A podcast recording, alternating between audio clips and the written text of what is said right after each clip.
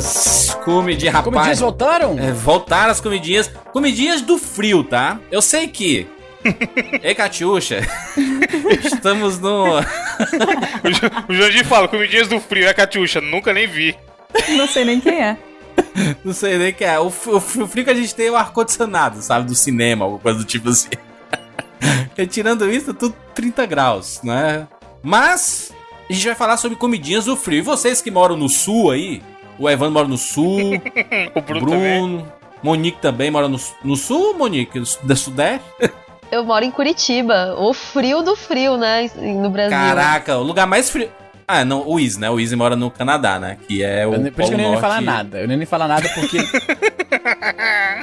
Fala o seu cara chato, eu, vou, eu, eu vou deixar. Os caras que falam de frio, deixa eles falar. Não vou me meter, não, porque aí. Caraca, eu... o Easy é o curitibano do, do é. da América do Norte. É. Se você acha que curitibano é chato com. Ah, mas do inverno em Curitiba, imagina o cara que mora no Canadá. Por isso que eu não falei nada. uh, deixa, deixa eu dar o, o espectro mínimo, que é o nosso, que meio, meio da Catiuxa, que a gente que mora no Nordeste, né, Kátia? A gente. A, a Catiuxa é bem friorenta também, né, Kátia? Qualquer ventinho, sou... ai que frio, não sei o quê. É, assim, né? Mas não tem muito que sentir frio aqui, não, só que eu me esforço. É, mas tu, o que é que tu gosta assim, de comidinhas do frio, assim? Eu aprendi a fundir quando eu viajei pra, pra Gramado. Eu entendi o que era o fundir. Porra, Nunca tinha fundizinho é bom, não. hein, mano? Boa comida. Eu aprendi sobre fundir numa revistinha da Mônica que eles faziam isso aí. Fundu? Ele, ele, ele fala fundir? como é que fala fundu? Como, como é que fala, hein? Não sei, tem alguém francês aqui. Nessa revistinha em questão, diziam que era fondue. Tipo, ele escrevia especificamente assim. Fond, Só que eu já ouvi fondue. pessoas falando fondue. Eu não falo francês, então não sei. Não, Izzy, tu mora no Canadá, tem que saber. Tem que falar francês, aí. Izzy. Caraca, como é, como é que tu não sabe isso, mano? Pra você ver como eu sou um inútil. Meu Deus. Izzy, tu poderia saber três línguas. Eu tenho algumas, eu tenho, eu sei tipo croissant, soufflé. Cara, o levou com Croissant, é, porra, o Galvão fala, todo dia haja croissant. Exatamente, são as comidas, tá ligado? Haja croissant. O Izzy só sabe nome de comida, né, Izzy? Que porra é essa? Os franceses que tu sabe? Gorda, gorda é isso aí, mano. Cara, todos os rótulos no Canadá são em francês e inglês. Izzy Pois tá é, só que, aí. pois é, e ainda assim eu consegui desviar. E tipo, eu, eu reconheço algumas palavras, tipo a grafia, mas como fala eu não sei, mano. e, e olha só, pra mim, como eu falo português, seria até um pouco mais fácil, né? Porque a pronúncia, pra um cara que fala português aprender a pronúncia em francês, é muito mais fácil do que pra um americano, um norte-americano, falar francês, porque tem vários ditongos, né, vários fonemas que eles, não, Aham. eles não produzem naturalmente. Além do fato de que o português é muito mais baseado em latim do que Sim. o inglês, por exemplo. Então o francês ele é bem mais próximo do latim do que o inglês é. Então eu tinha, eu, eu tava com a faca e o queijo na mão pra ter aprendido pelo menos um pouco, pelo menos rudimentar. Faca e o queijo dá um fundir. Se tu melar num meladinho Aí, assim, é um É, se tu derreter esse queijo. Tu derreteu o queijo com chocolate já fez o fundido. A Catiuxa fa- falou de sopa, né? Tu gosta de sopa, Cátia? Gosto, eu sou uma senhora, né? Caldo. É, a Catiuxa... Sopa é bom demais, meu Deus, 90 anos desde que nasci. Quem mais de frio? Chocolate quente? Gosto de chocolate quente e gosto de pimenta, coisa com pimenta. É, mas pimenta é quente pela... É, quando você come uma coisa que tá bem apimentada, assim, você tá com frio, mas aí a primeira coisa que acontece é o seu nariz começar a escorrer e o seu corpo esquenta, né? Então tá É. ótimo, assim, eu troco um pelo outro, tranquilamente. É, eu não, eu, eu- não, eu não tenho muita prática de tomar chá. Eu sei que tem, tem uns amigos que adoram chá toda hora, sabe? Café eu também não gosto muito. Não, café é Eu tomo errado. chá todo café é dia, vida. cara. Todo dia. Todo dia eu tomo Caraca, café, café e chá. é vida. A Monique é o José Starbucks, já senti, ó. Ah, eu vou no Starbucks tomar um café.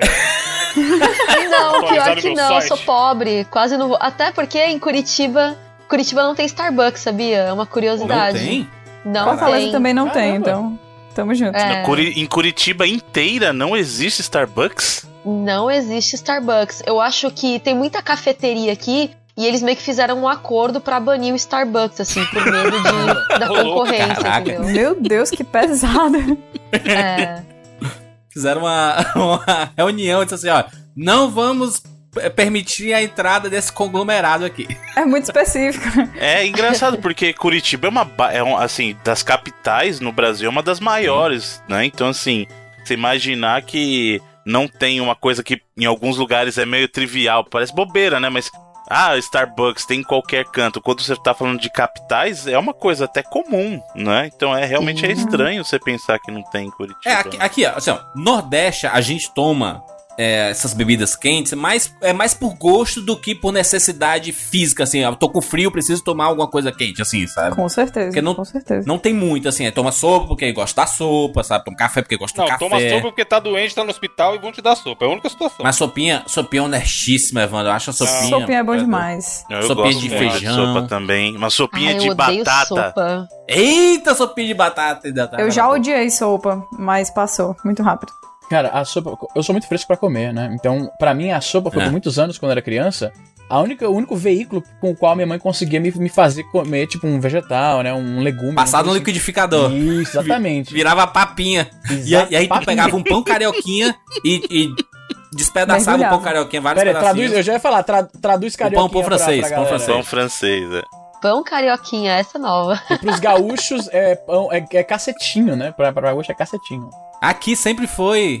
Monique, aqui o pão francês ele chama de pão carioca. Não tem nem Nossa. sentido isso aí que você tá falando. é, eu também não, Não, sei tem sentido. Não tem o menor sentido. Não, e o pão, ô, ô, Juras, e o pão que não é carioca, qual que era esse, lembra? É o pão sovado. É o pão lista. não, não. Não, não, é, o pão sovado é Pão o- sovado. aquele pão molinho, é aquele pão É o de... molinho, Pão sovado é o de fazer é, cachorro quente, cara. Isso, então, esse então é exatamente, pão sovado. Pão carioquinha e no, no, no Ceará e talvez em outros estados também, é pão. Não tinha um pão d'água, Isa? Não tinha um pão d'água? Aí eu já não sei. Aqui tem o pão de água, aqui em Curitiba tem. Hã? Mas, gente, ó, pão francês também não faz sentido, não. Ué, por quê? A França é o lugar dos pães? É, mas, É. é- mas esse pão francês, especificamente, não é comum lá, entendeu? Lá é baguete, aqui não é baguete. Exatamente, mas é que esse pão que a gente come, o pão francês é uma versão reduzida da baguete. É o mini baguete, é verdade. Exatamente. Não é, não é. O- Gente, a textura é completamente diferente. É a mesma É, base. por- é porque existe, Kat, existe o baguete, existe o Isso. baguete de pão francês, que é aquele um pouco pão francesão, grandão. E existe um outro tipo de baguete que é um pão um pouco mais. Que a casca um pouco bem mais grossa, assim, sabe? pois um é, que é, que- isso aí que é, é que, que é parecido baguete. com pão italiano, por exemplo. Isso. Nossa, o pão Exatamente. italiano é muito maravilhoso, gente. Eu amo pão É. italiano. Pão italiano com sopa. Olha lá, ó a dica, hein, gente? Aí sim. Pão aí sim, italiano eu com a de sopa, mas- dentro, hein? Não, não, não, e, e pe- e pegar aquele pãozinho francês, colocar manteiga e melar no cafezinho, hein? Eita, vida, tá água na boca, fora não, dessa. não, não gosto. Nunca gostei de molhar nem bolacha nem pão no café. Pô, adoro, velho. Nossa. Ô, sopa de bolachinha. Vocês não comem sopa de bolachinha? Pega bolacha, água e sal, aí mergulha Ei. lá com. Não, com não, café aí não. Aí. Ah, é é errado, um pouco Bruno. Bruno, vocês estão tudo errado, estragando as comidas. A bolacha de fazer isso aí é a É maisena. Maria, porra. O biscoito É. é, Não, maisena. coloca tudo, tudo no café. O pão no café, tapioca no café, bolacha no Não, café. aí, de novo, é o jeito de melhorar o café, porque o café é ruim, vocês ficam tacando coisa dentro. Que, Não. como assim? Meu Deus, que ousadia. A bolacha Maria é aquela doce. É a doce, é a doce. É a redondona, a bolacha Maria. Ah, não, porque pra gente a bolacha Maria é outra. É uma que é doce esticada, assim. Essa aí é uma. A maisena, não é? Essa aí é o biscoito É, maisena. maisena. Maisena, maisena. É, Só muda o maisena. formato, mas é a mesma. Essa que é a bonita. É a Passa- mesma coisa, exatamente. É, mas eu Entendi. gosto, sabe por que eu gosto da, do água e sal? Porque Ah. ela quebra o doce, entendeu? Então fica aquela coisa de cada, cada colherada, você tem uma experiência culinária. É. Caralho, o Masterchef, entendeu? o fogaça tá impossível. Com bolacha e sal, o cara vem querer O harmonizar cara com o café. Evandro, o cara coloca uma bolacha dentro de um É. copo de café e virou A Masterchef, Paola, a né? Paola tá impossível, tá ligado? Mas imagina, é uma, é uma explosão de sabores no seu paladar, entendeu? Ó, eu- a, a gente já falou o lado do, do Nordeste. Vamos, descer um pouquinho pra pegar o, o Sudeste ali. O Bruno e o Evandro, São Paulo é assim, né? Do nada tá quente pra caramba e do nada tá frio pra caramba. Sim, Né? semana passada aconteceu isso, foi triste, que eu saí sem blusa. E o que é que vocês tomam aí? De, que comem? A, comidinhas do frio aí de vocês aí. Cara, nessa época especificamente, tem festa junina também, que tem muita comida que lembra quentão, tá ligado? Ai, que combina com frio. quentão. Quentão é Vatapá. maravilhoso. Então, essas comidas de festa junina também são boas e combinam com frio. Canjica, tá ligado? É. Sim.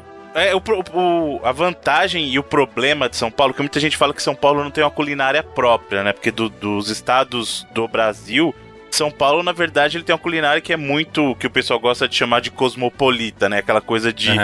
Você acha de tudo dentro de São Paulo. Então, culinária japonesa, italiana, alemã, chinesa, várias culturas. Só que São Paulo não tem uma cultura culinária própria.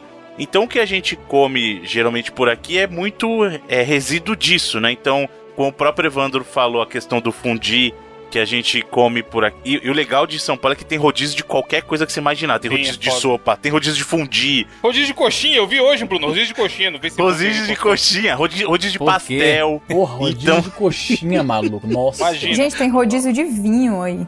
Eu escutei recentemente. Caraca, imagina. Imagina o valor. 500 reais. Não, imagina se o cara não sai louco também, né? Mas dá pra. Eu gosto, eu gosto particularmente muito de sopa. Eu gosto muito de sopa. Só que eu gosto de sopa, não aquela sopa rala, eu gosto de sopa creme mesmo, aquela cremosa, sabe? Não aquela que é base d'água. Eu gosto crema, Entendi. aquela coisa de. É como eu falei, sopa de é, batata com bacon. Uma sopa com base de milho, assim. é Também gosta de, de sopa? Eu? É. Eu gosto muito de Não sopa. tem piada nenhuma, não. É só quando você vier com a Hannah aí, a gente vou te levar no lugar de São Paulo que chama Galeria dos Pães. Eu, eu, eu fiquei pensando nas possibilidades de uma piada de, de Eu duplo vi, eu vi, que sentido, né, mano? eu vi que você ficou esperando. Não, mas tem um lugar, fica aí a propaganda gratuita. Galeria dos Pães. Nem é tão caro, não sei se o Bruno conhece. Perto da Paulista ali, mano, bom lugar, hein? Eu nem gosto de sopa, mas, porra, eles têm um rodíziozinho lá maroto, que tem um montão de tipo de sopa e é bom pra caralho pra ir de É, a Aninha não gosta muito de sopa, não, mas eu, eu adoro. Eu, eu, eu tenho que comer uma, uma sopa com pãozinho francês do lado, assim, que é.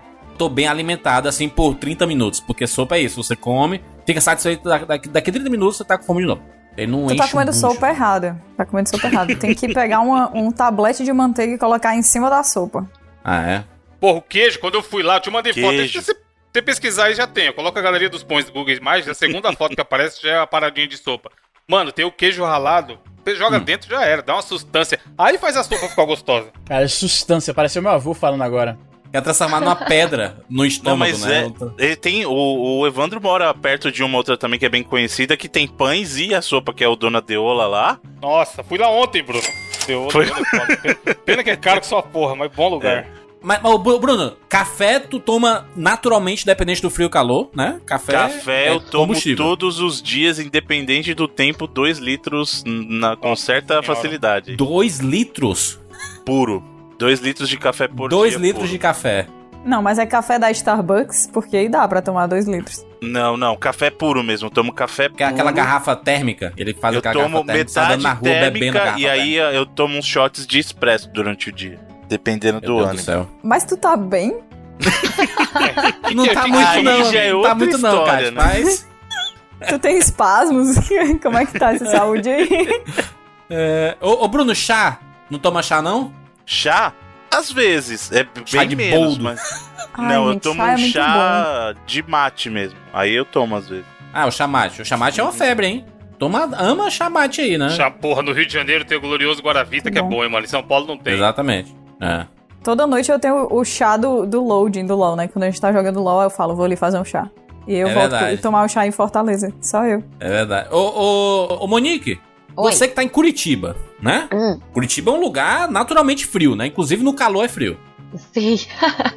Quais são as refeições, refeições não, os alimentos, comidinhas do frio aí, que tu normalmente come quando tá com muito frio. Ó, uma coisa que o pessoal come muito aqui, eu não gosto, é o pinhão. Todo mundo adora pinhão aqui. Pinhão também é Eu de não, sei, festa eu não sei nem o que é isso. O pinhão, ele é como se fosse uma, um amendoinzão, assim, grande. É. É, Que você, aqui. você tem que cozinhar ele, ele tem que ficar pra ficar molinho, aí você tira a casca dele e come o que tem dentro. Caraca, É é, tipo uma muito castanha. bom isso. É tipo a castanha, pode crer. O pinhão é o terceiro estado da barata. É muito nojento, cara. Eu não gosto, não. Deus me livre. É gostoso, muito gostoso. Caraca, o terceiro estado da barata? Isso. Meu Deus. É, Porque evolução a da barata, barata- do jardim. Exato. Parece uma barata mesmo, pode crer. A barata tem a forma terrestre, tem a forma aquática, que é o camarão, E a e tem a vegetal, forma vegetal, que é o pinhão. Que Exatamente. horror. Pior que parece Pesado, mesmo, olha aí. Deixa eu ver, Mas cadê a foto? parece, Feio, cara. cara. Coloca no muito Google, feio. pinhão, você vai ver. É Deixa eu uma ver aqui. barata. Pinhão, aqui, é. ó. Já até joguei no Google aqui. Tem o link, ó. Apareceu um rio aqui, que porra é essa? Bota no Google Imagens. Ah, pode que parece uma baratinha mesmo. Deu nojo aqui, vou fechar essa porra aqui. O cara, o cara tem medo de barata, ele, mano, ele não vai comer isso. Ai, não, não dá. Pinhão não dá. Eu, eu sou paulista, né? Aqui, Então- ô, ô, ô, Monique, aqui, aqui no Nordeste, normalmente, quando você tira a castanha do caju, a gente colocava dentro de uma lata e esquentava muito até ficar torrado. Aí você quebrava a casquinha e comia a castanha. É, da, é dali que Uhum. você tira a castanha, né? Que a turma come. É muito parecido aí, né? Porque você. vocês- bem que aí vocês cozinham, né? O pinhão. É, aqui o pessoal tem assado também. Tem gente que faz assado. Mas eu não Ah. gosto nem assado, nem cozido, nem frito, nem de jeito nenhum. Eu acho nojento. Mas, mas os, os normais, tipo chá, café, sopa, chocolate. Ai, a café, eu bebo muito café durante o dia. Também eu adoro café. É, junto, é isso chá aí. eu gosto É. bastante também. E tem o pessoal aqui também gosta muito do chimarrão, né? No sul, né? Tem o Chimarrão! O pessoal toma o tempo todo, né? Verão, inverno, outono, primavera. O pessoal tá no chimarrão. Chimarrão é o quê? Chimarrão é tipo um chá? Ele é um chá, mas é amargo pra caralho. É muito e bom. a galera toma quente, muito quente, mano. E eu não gosto, não, viu? Eu não gostei, não. Eu não, não vejo graça no chimarrão, não. Mas tem vários sabores assim. Não, você coloca erva dentro do, do, do- da cuia, né, deles lá, coloca água muito quente, tanto que eles andam com a cuia do chimarrão e com uma garrafa térmica com água do lado, pra ir colocando É. mais. Eu já fui pra um evento que um cara ta- tava com isso. Ele tava com a térmicazinha do lado e de vez em quando ele enchia o, o chimarrão. O pessoal anda com o chimarrão assim, tipo, pra tudo que é lado, assim, sabe? Eles gostam de mostrar que eles estão tomando chimarrão. Mas, ô, ô, ô Izzy, você que é o extremo, né? Que aí quando tá frio, é o quê? 30 graus negativos? Por aí, Nossa, cara, chega, chega a isso. É, é- é- Cara, não sei como é que as pessoas colonizaram essa região, assim, tipo. É muita é porque, assim, vontade, muita né? falta de opção, não sei, eu não sei. É por isso que tem pouca gente no, no Canadá, viu? Tem Comparado com o relativamente que pouca gente tem. no Canadá mesmo. O Canadá é o segundo maior país do mundo, tem menos pessoas do que o estado de São Paulo. E, tipo, 90% da população mora perto da, da, da borda, né? Da fronteira. Doideiro, né? Izzy, tá frio pra caramba. O que, o que é que vocês comem no frio? Ah, cara, Marshmallow? marshmallow, assim, é foda. É coisa quando, de, de filme, né? Muito frio, né? quando tá muito frio, o pessoal tende a orbitar pra bebida quente, né? Tipo, É. café quente, chocolate quente, né? É, marshmallow não, porque o marshmallow tem é que mais sair, né? associado. É, pois é, o marshmallow é mais associado àquela coisa de você na fogueira, com o marshmallow na pontinha do graveto e tal. Que Sim. hoje em dia ninguém mais usa gravetinho. Tipo, você compra um, um negócio de metal mesmo próprio pra isso. A paradinha do gravetinho, o cara tira da árvore, é bem de É desanimado. romântico aquilo ali, né? É, Aquilo é um romantizado. negócio romântico. É levando lá de volta pro tipo anos 50, 60, essas coisas assim. É. Quando tá muito frio, cara, o que o pessoal. O pessoal tende a não sair tanto de casa, sabe? Quando tá muito frio. Aí come as mesmas coisas, tipo pizza, ficando frio e... É, meio que come Coxinha. as mesmas coisas e tem uma ênfase maior em, em bebidas quentes, né? Pra dar aquela aquecida e tal. Hum. Mas que bebida quente? Ah, tipo café, chocolate quente, chás e tal. Porque aqui Ah. choveu, a gente toma, a gente toma cachaça. Tipo, Ô, louco. cai uma micro chuvinha, o pessoal tá bebendo Xuxa cachaça. cachaceira absurdo, né? É verdade. Toma cachaça no frio e no calor. Não, cachaça não tem hora. Vambora! Eu sou Júnior de Filho. Eu sou o Easy Nobre. Eu sou Catixa Barcelos. Eu sou Evandro de Freitas. Eu sou Monique Alves. E eu sou Bruno Carvalho. E esse é o 99 Vida de Casa Cheia,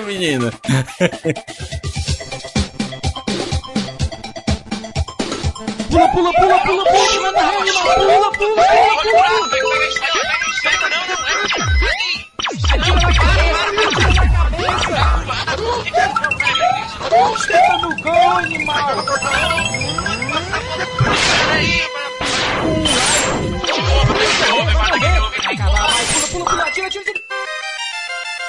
Ah, morreu, pô, olha aí. Relaxa, a gente tem 99 vidas.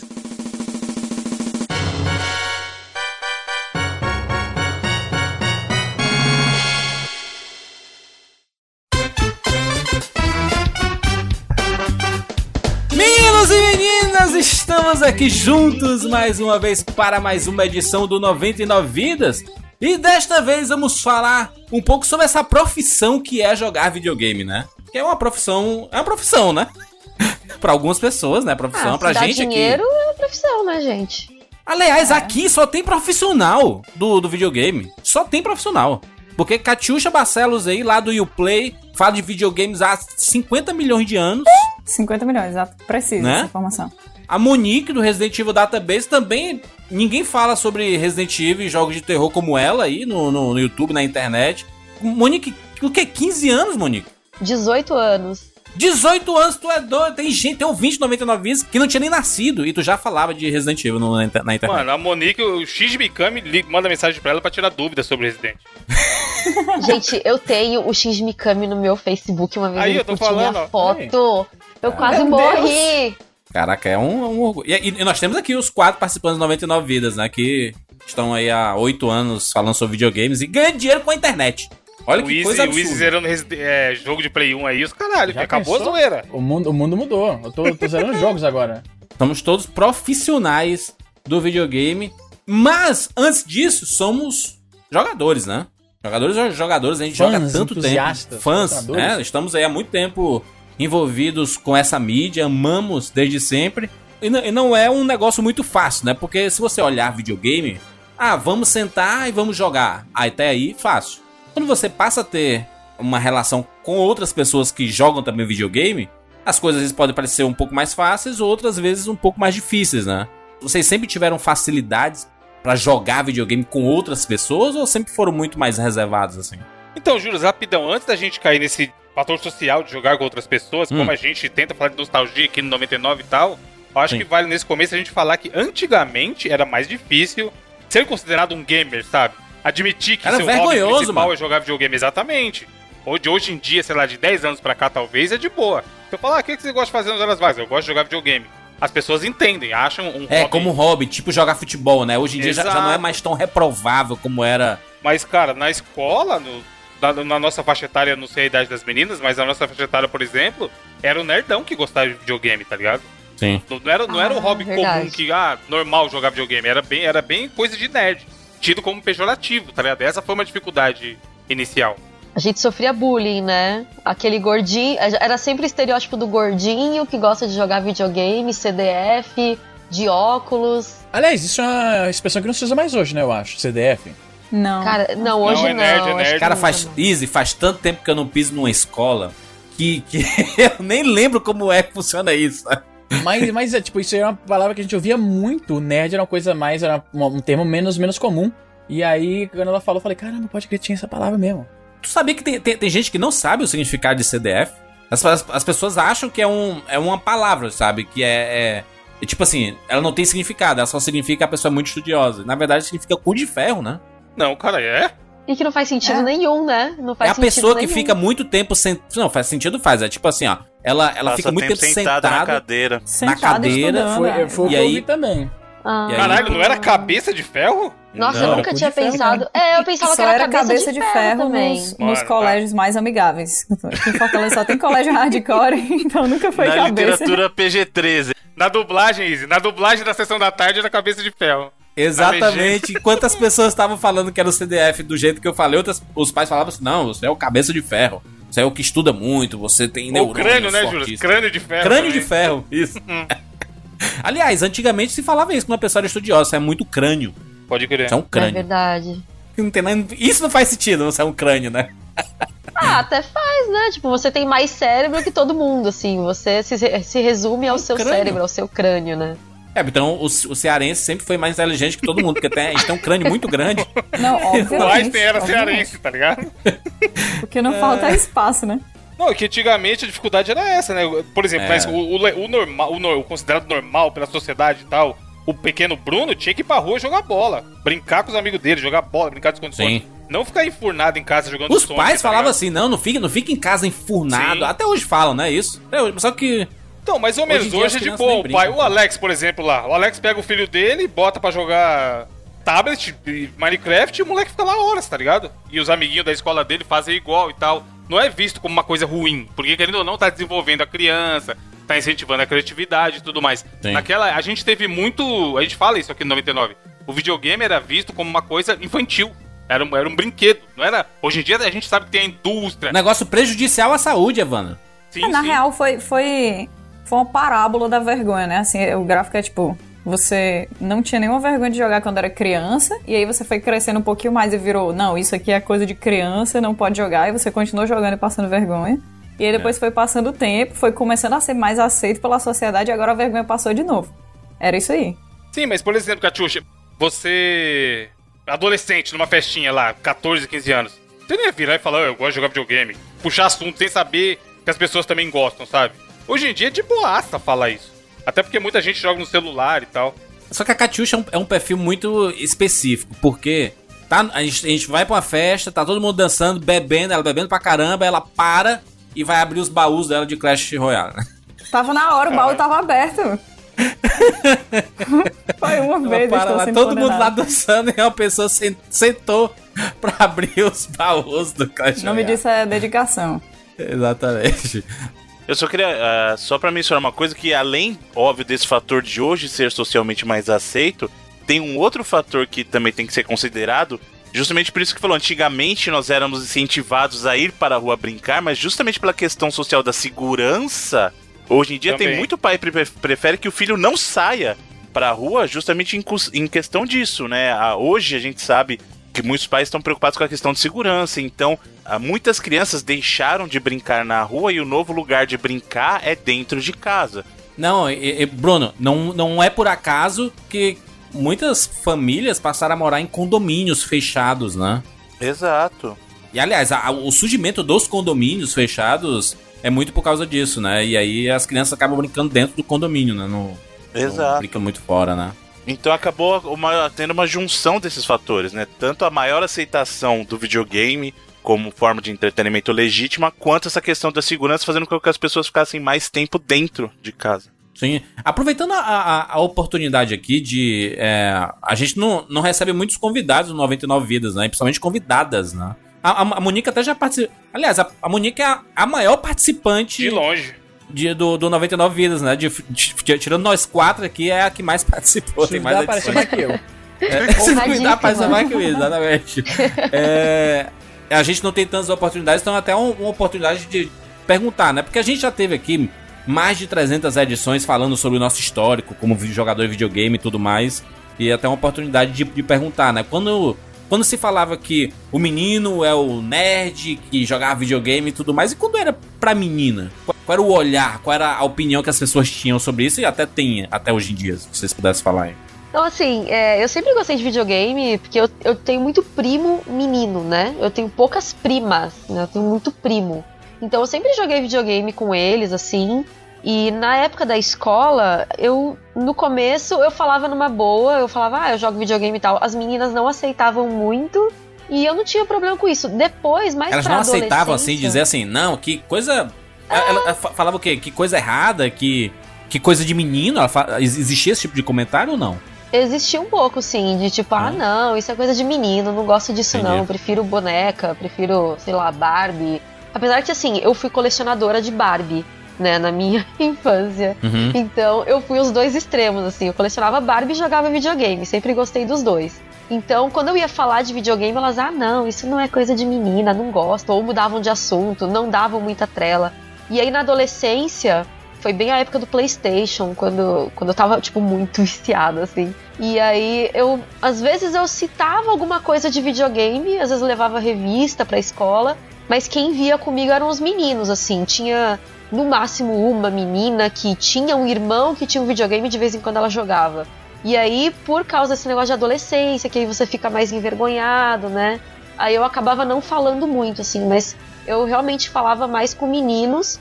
E é curioso porque eu tive meu primeiro site com 15 anos. Então foi bem nesse período da adolescência. Mas eu acabava não falando pra ninguém. E, e era engraçado que na, na época do meu antigo site eu tinha aqueles guest books, né? Eu, eu sei que isso é um termo pra gente velho. Caraca, eu isso é bem arca... Isso entrega a idade. É, Guest então. book. Exatamente. Mas não entregou E nada, aí- não. Eu não ligo, não, eu já acostumei, já virei a tiazona do Resident Evil, já, já acostumei. É. Mas é, eu lembro que o pessoal mandava assim, mano, seu site é muito legal. Ô brother, ô velho, muito. Ó, parabéns, foda, viu? né? Gostei disso. E eu escrevia, olha, eu não sou mano, eu sou uma menina, não sei o quê. E Tu já essa- usava o nick Red Queen? Ou não? Nessa época eu, eu acho que eu não usava, eu comecei a usar em fórum, acho que uns dois anos depois, assim que eu comecei a usar o termo Red Queen.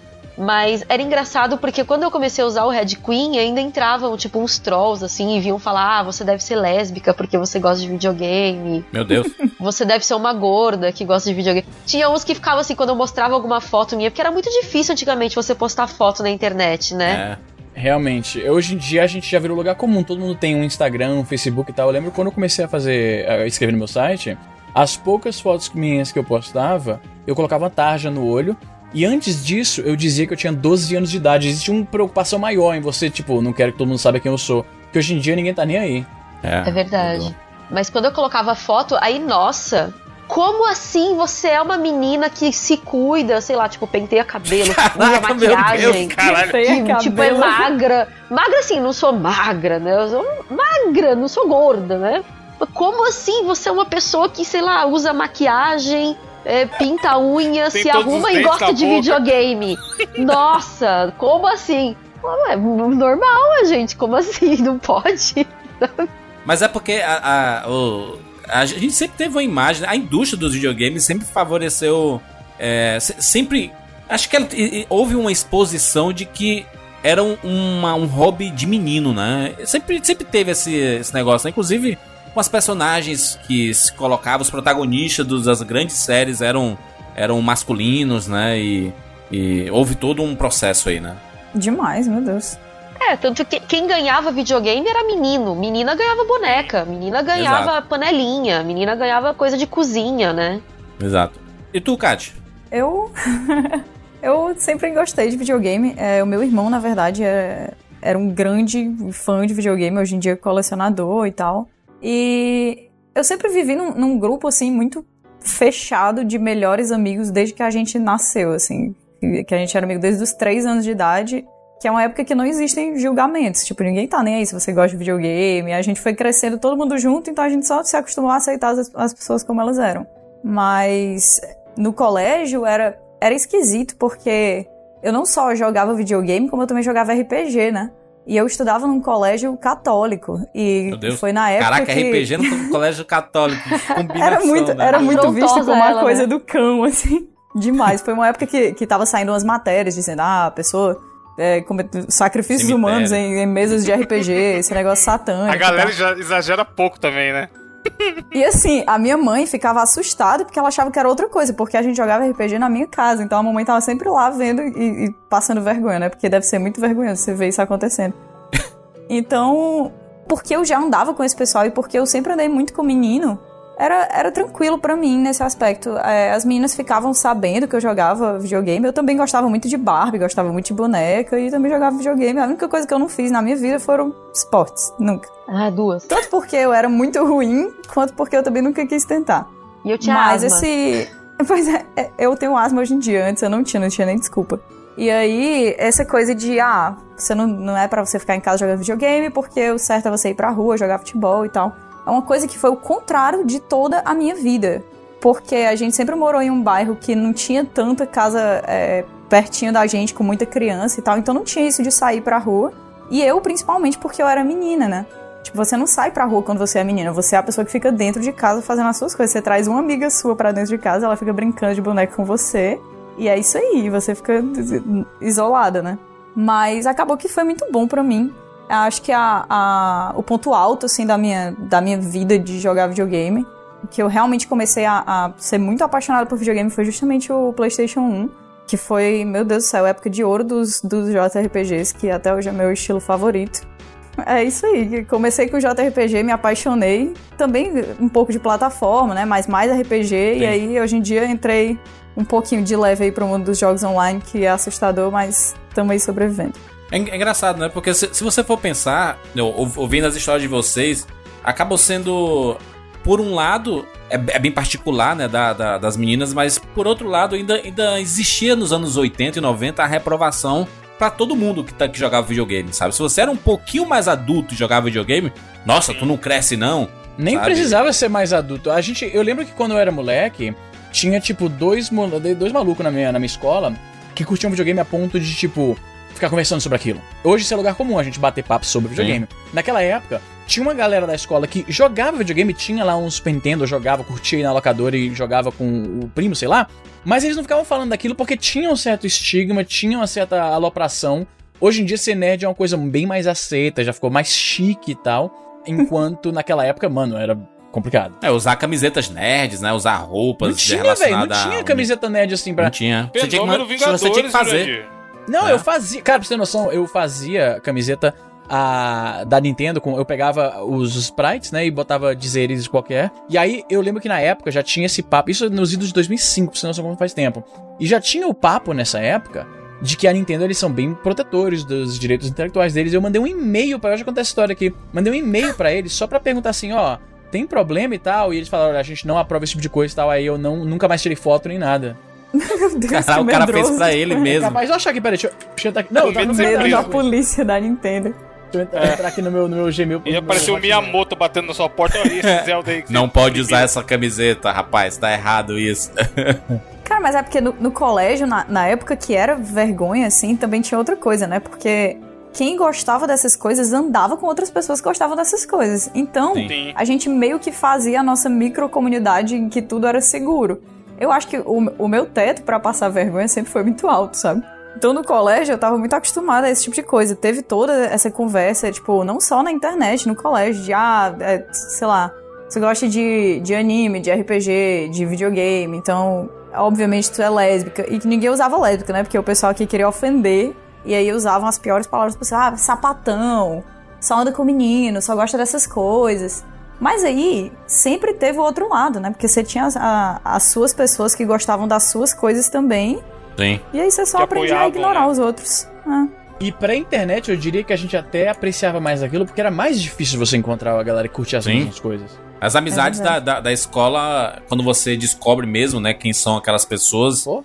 é, muitas delas ficam pra, pra vida se, obviamente... Hoje em dia é muito mais fácil você manter uma amizade com quem você conhece na escola, porque hoje em dia você tem WhatsApp, tem, Facebook e tudo mais. Eu lembro que na, na época da, da escola, a gente passava um mês sem falar com as pessoas da escola, com os amigos da escola, porque a gente não tinha contato, não existia essa Sim. parada de ter o telefone do outro e e ligar, sabe, durante as férias. Pra que que eu vou ligar? Eu tenho minha vida na perto da minha casa, sabe? Aí tanto que quando a gente voltava das férias, né, acabava junho ali, um mês de férias julho e a gente voltava em agosto, nossa, aí todo mundo, caraca, tu tá diferente, teu cabelo tá diferente, tu pintou não sei o quê, tu tá bronzeado, tu foi pra praia, não sei o quê, sabe? Tinha toda aquela conversa, né?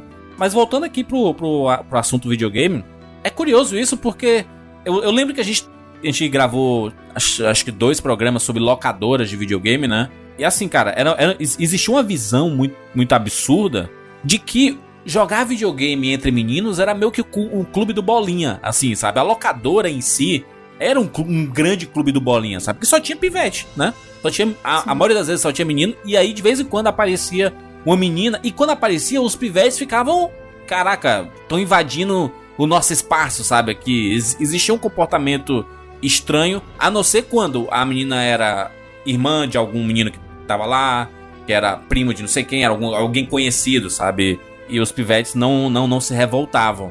Vocês tiveram essa, essa experiência de ir pra, pra locadora de videogame ou, ou sempre foi muito recluso o negócio? Olha, eu, assim, meu sonho quando era criança era poder pisar dentro de uma locadora ou dentro de um fliperama. Mas a minha mãe não Nossa. deixava nem meu irmão, nem eu entrar. Ela falava que só tinha maloqueiro dentro. Fliperama é hostil pra caralho. Fliperama, Hoje em dia eu não não sei mas fliperama tá Fliperama era em maluco, mano. bar, né? Era sempre um Tá negócio louco. estranho assim. Fliperama os caras pagavam cigarro no braço da molecada e é isso aí. Tinha um fliperama perto da minha casa que era só, era só fliperama mesmo, não era bar. Só que minha mãe não deixava nem eu nem meu irmão ir. Meu irmão é oito anos mais velho que eu, ela não deixava ele ir. Uma vez meu irmão foi, a minha mãe subiu a ladeira da casa da minha avó Caralho. na velocidade da luz e foi buscar ele de chinelo, porque ele entrou no fliperama. Locadora, eu tinha vontade de ir, eu acabava indo assim mais quando eu era criança, eu ia com meu pai e com meu irmão. Mas quando eu era mais velha, assim, na adolescência também, eu tinha um pouco de vergonha de ir. Então eu pedia pro meu irmão alugar as coisas pra mim. É, eu, eu fui em locadora, mas assim, mais pra. Eu não ia muito nessas locadoras que você vai e fica jogando lá, que você paga pela hora e tal. Eu ia em locadora de, tipo, só alugar a fita e voltar pra casa, né? Mas a minha adolescência não era mais locadora, eram as, as lan houses. E aí também tinha meio que o mesmo esquema, né? Você chegava, ninguém tava olhando pra cima porque tava todo mundo olhando pro CS.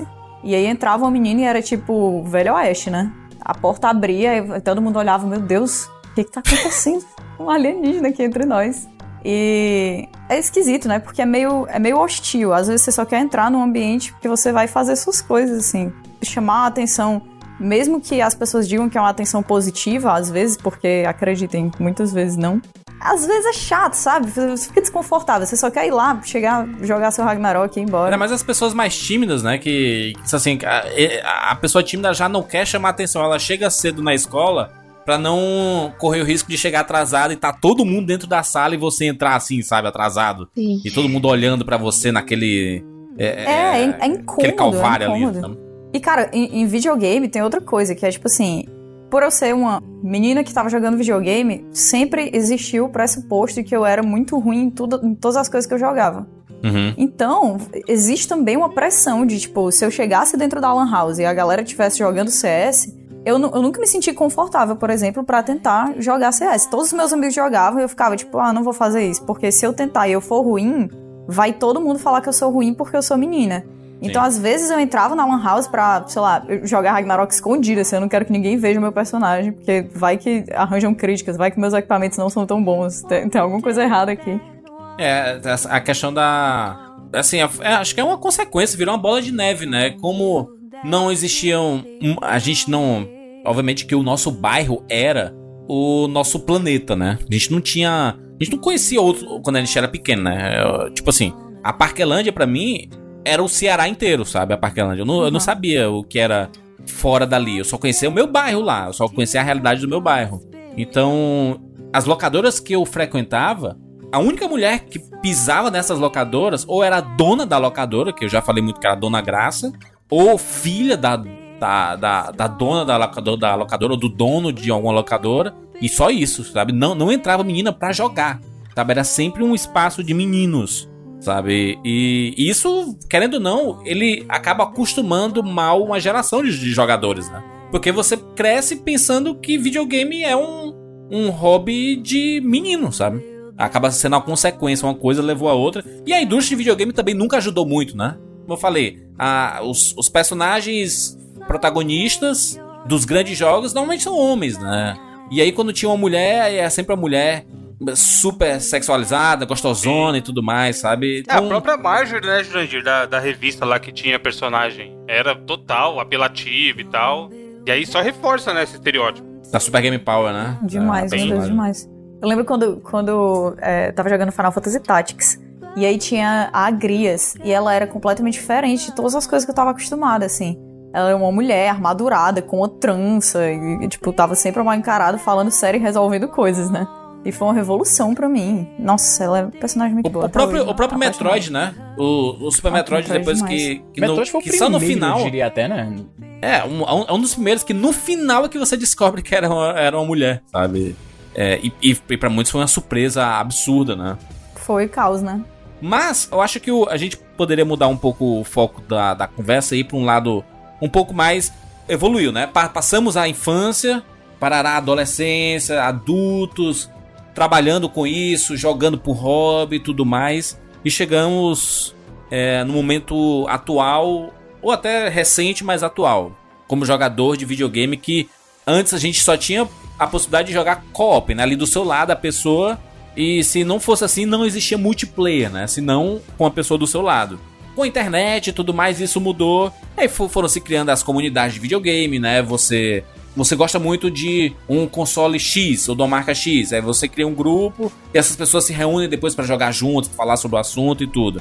Fo- Foram se criando, por exemplo, a Steam, né? A Steam quando apareceu foi uma grande revolução, né? De ela conseguiu juntar as pessoas que jogavam Counter Strike e os jogos da Valve e outros jogos, até sair do, do escopo ali.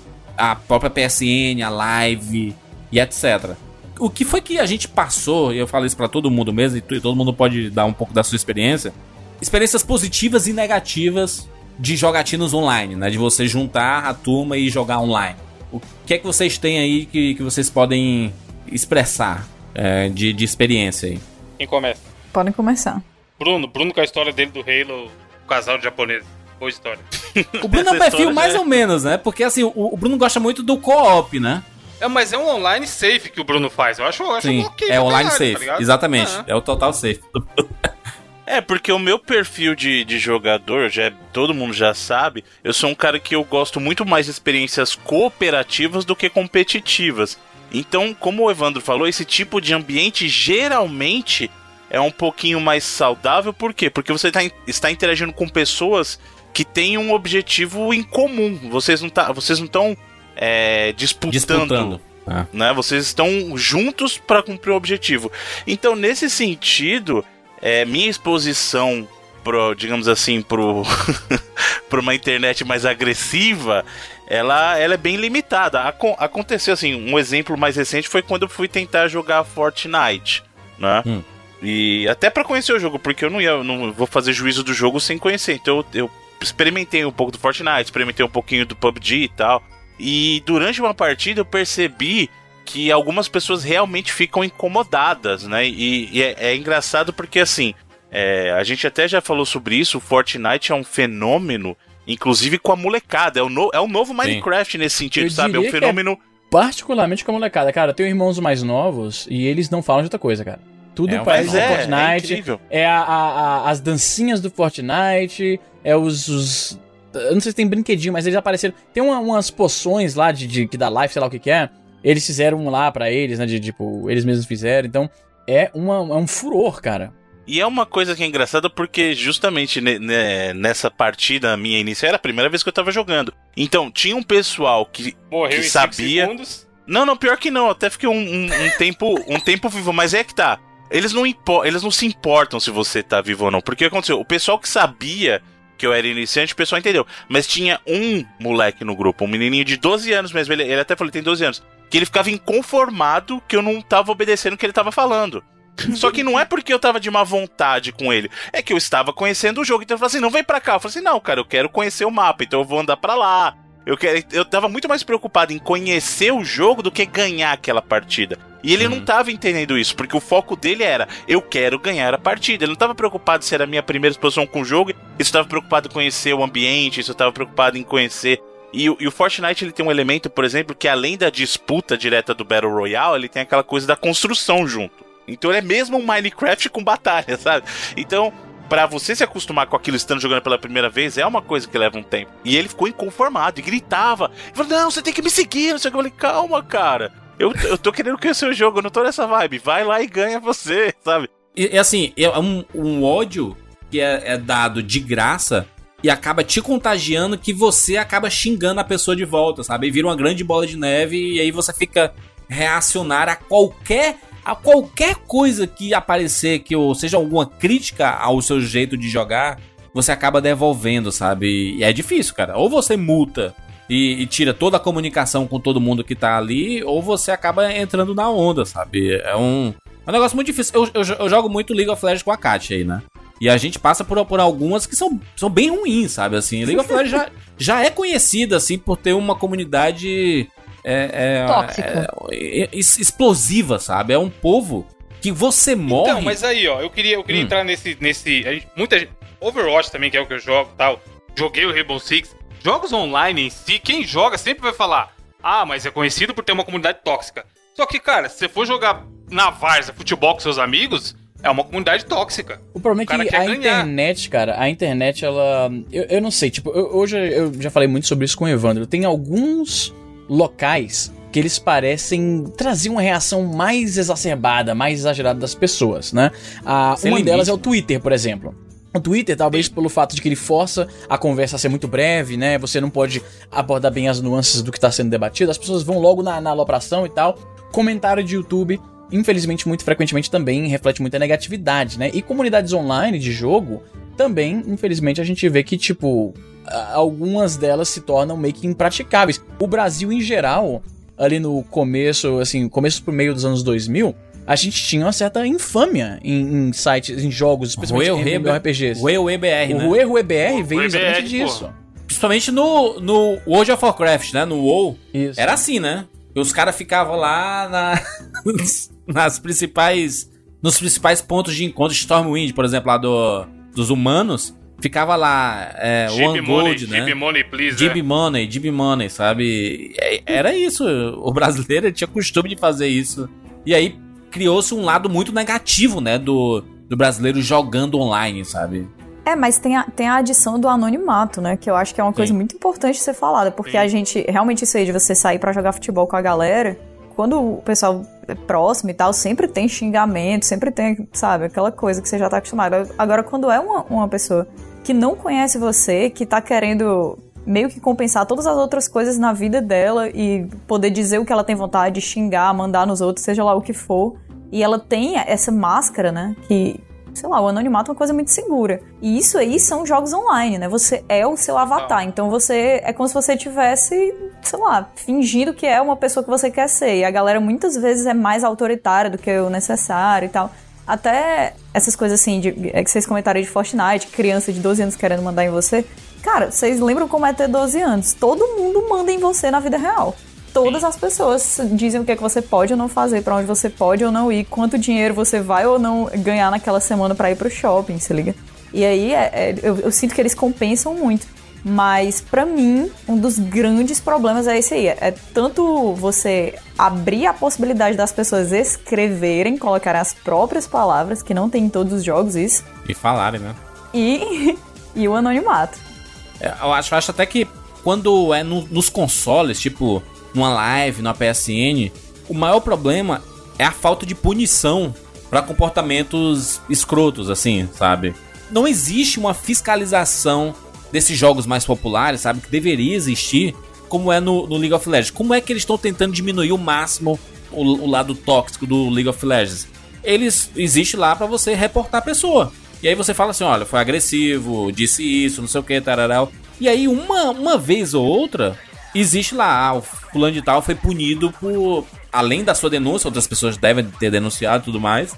E aí, a, a Catiuxa mesmo, ela já demonstrou. Eu, eu, já reportei algumas pessoas eu nunca recebi a mensagem. Tipo assim, ah, quem você é, é, reportou foi punido. Mas a Catiuxa já, né?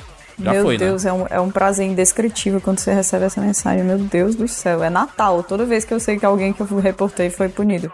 É muito bom. Mas eu acho que uma coisa que é muito importante, que tá dentro desse assunto, que é específico de, de League of Legends, na real não específico, né? Mas usando o exemplo, é que tu fala que eles estão tentando mudar essa coisa dessa comunidade que é tóxica, colocando esse sistema de reporte, né? Mas na realidade, a coisa que tem sido feita agora, que é a mais forte de todas para tentar diminuir a toxicidade da, da comunidade, é justamente o contrário. Que é o, o, o encorajamento, em termos de tipo design do próprio jogo e tal, o encorajamento a elogios, né? Esses emotes que, que a gente usa hoje em dia no LoL, que quando eu comecei a jogar não tinha, eles são todos, se tu for prestar atenção, a maioria deles é positivo. Então, Positivo, quando tem uma é. cara de raiva, é, é fofinho e tal, né? E agora, quando a gente acaba uma partida, sempre abre, antes dos stats, sempre, sempre abre aquela tela gigante pra você honrar alguma pessoa do seu time.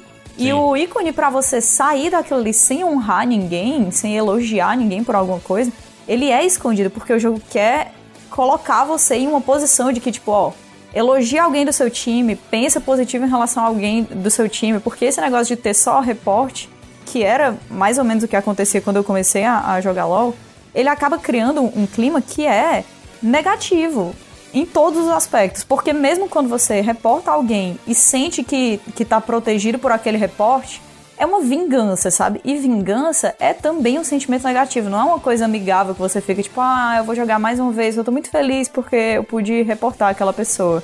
Não acontece isso. Mas acontece de você querer jogar de novo porque você foi elogiado pelo seu time, se liga? É, a gente tá jogando, tipo, praticamente todo dia nos últimos dois, três meses aí.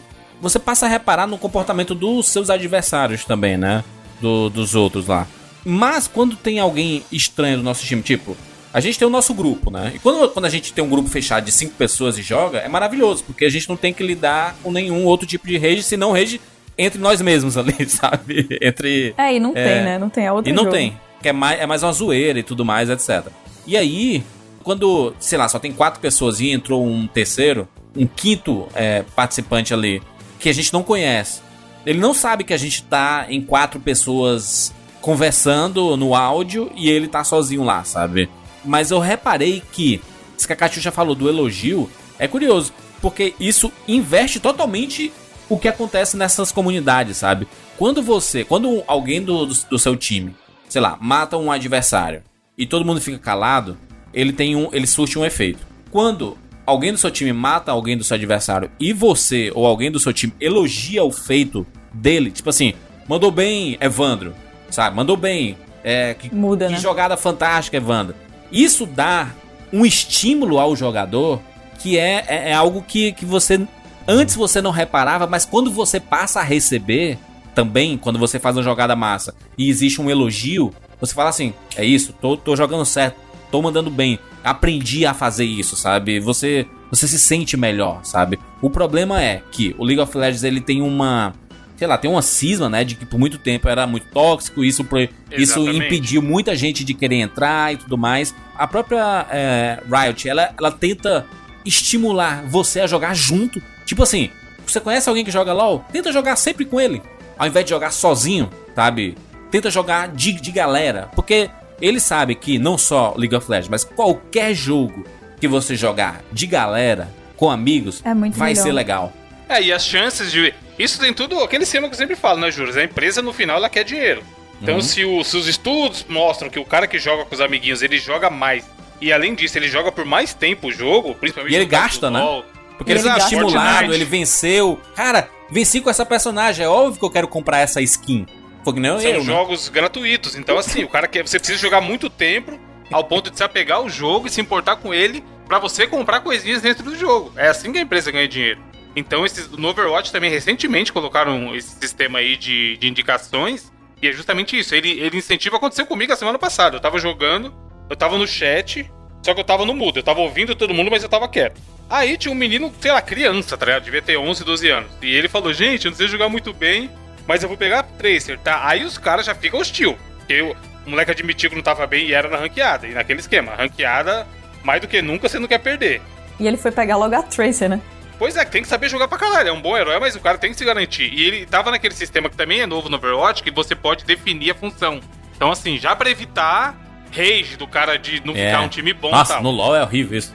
Então, Se não aí for beleza. assim, Tava de- É, não tem jogo. Eu, eu, eu continuei jogando Overwatch depois que lançaram essa atualização aí. Aí tava lá, dois dano, dois tanque e dois healer. Aí o de dano era eu e esse molequinho. Aí eu peguei o Reaper, que é um personagem que dá bastante dano e tem mobilidade, e o molequinho pegou a Tracer, que é o mesmo esquema. Aí os caras começaram a xingar o moleque. Antes do jogo começar, tá ligado?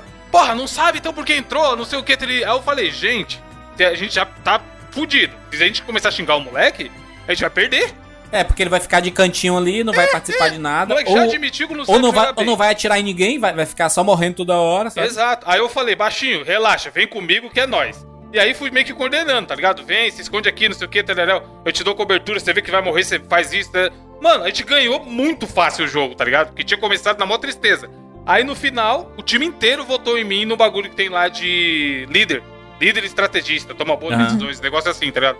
Que era uma coisa que se eu tivesse ficado quieto, eu não ia ter os votos. Provavelmente a gente perderia, porque o Sim. moleque não ia jogar tão bem. E quando você tem um time de 6 e 2 de dano só, e um não joga bem, você toma. É muito. Esses, esses jogos incentivam muito o team play, tá ligado? E aí eu falei, Sim. mano, olha como faz diferença. Se não tivesse essa função no jogo, de separar 2-2-2 e tal, as funções, ia ser. O moleque ia ser uma experiência ruim pra todo mundo.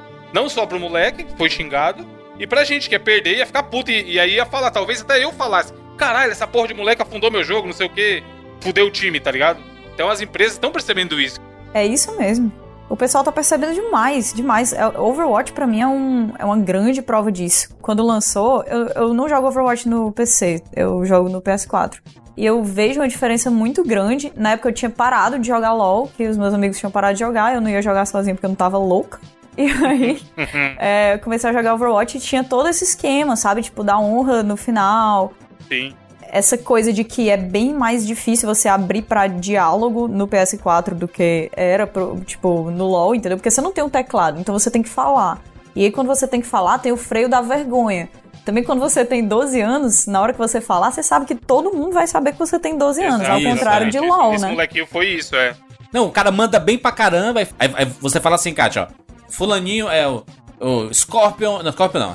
É, deixa eu ver aqui o nome aqui. Caralho, o Cloud- Scorpion no LoL seria da hora. Cloud Strife. O nome, o nome dele, sabe? O nome do, Ah. do, do carinha lá. É, mandou bem, Cláudio. Aí, porra, a gente elogiando e tudo mais. Aí o menino ativa o microfone. Valeu, cara, valeu. Aí Você, você caraca, mas foi um moleque de 10 anos que Mas quando você é xingado jogo. por essa galera, você lê o que ele falou, o xingamento Sim. com uma voz de adulto, se liga na sua É, cabeça. crer. Você não acha que Exatamente. tá sendo xingado a por uma como a gente, como a gente meio que, que recebe o, o xingamento, a ofensa, tá? Isso, é, isso vale pra todo mundo, cara. Quando você que produz conteúdo pra internet, você deve ter várias pessoas que interagem, que falam legal, que dão elogio, que dizem que curtiram. E é, é tão simples a gente tá passando a timeline e passa por isso e às vezes nem, nem, nem registra que, que aconteceu. né? Enquanto isso, quando o cara xinga, aquilo tem um peso um pouco maior, né? E uma parada que vocês estão falando, muito, é bem diferente. Outra parada foda é que vocês estão falando uma experiência que eu não tenho muito ultimamente, que é a daquela coisa clássica da galera que tá jogando na internet, fica enchendo o saco, berrando, xingando, coisa e tal. Eu percebi agora que isso é, é um, assim, uma coisa bem comum que todo mundo sabe o que acontece, mas eu tô tão por fora disso, porque eu não jogo mais online hoje em dia. As únicas pessoas com quem eu jogo online, quando é, e que é raro, é quando eu jogo com meus amigos, ou com namorada, meu irmão. Então a experiência que eu tenho ultimamente, sempre que eu tô mais velho, menos tempo, menos paciência, eu quero Tu jogar se blindou, né? Eu tô blindado, então quando eu ouço as pessoas falando da negatividade na internet, hoje em dia é, mudou tanto pra mim que eu até penso, eu tenho que parar e, e lembrar assim, ah não, é realmente a galera é meio escrota na internet às vezes, pô, que, que vacilo. É. Não é mais algo que eu vivo no dia a dia, então é até fácil eu esquecer que isso tá acontecendo. É, mas a gente tem um, um outro espectro dessa, desse assunto, mas a, a gente volta já já pra ele. Mas tem um que a Monique especificamente, ela passa rotineiramente, porque a Monique faz lives jogando vários jogos, né? Principalmente do, do universo do Resident Evil e tudo mais. E fazer live é um teste também, né? Que por mais que tenham pessoas que gostam de você e do seu trabalho, aparecem muitas pessoas que estão lá só pra zoar o que você tá fazendo, né, Monique?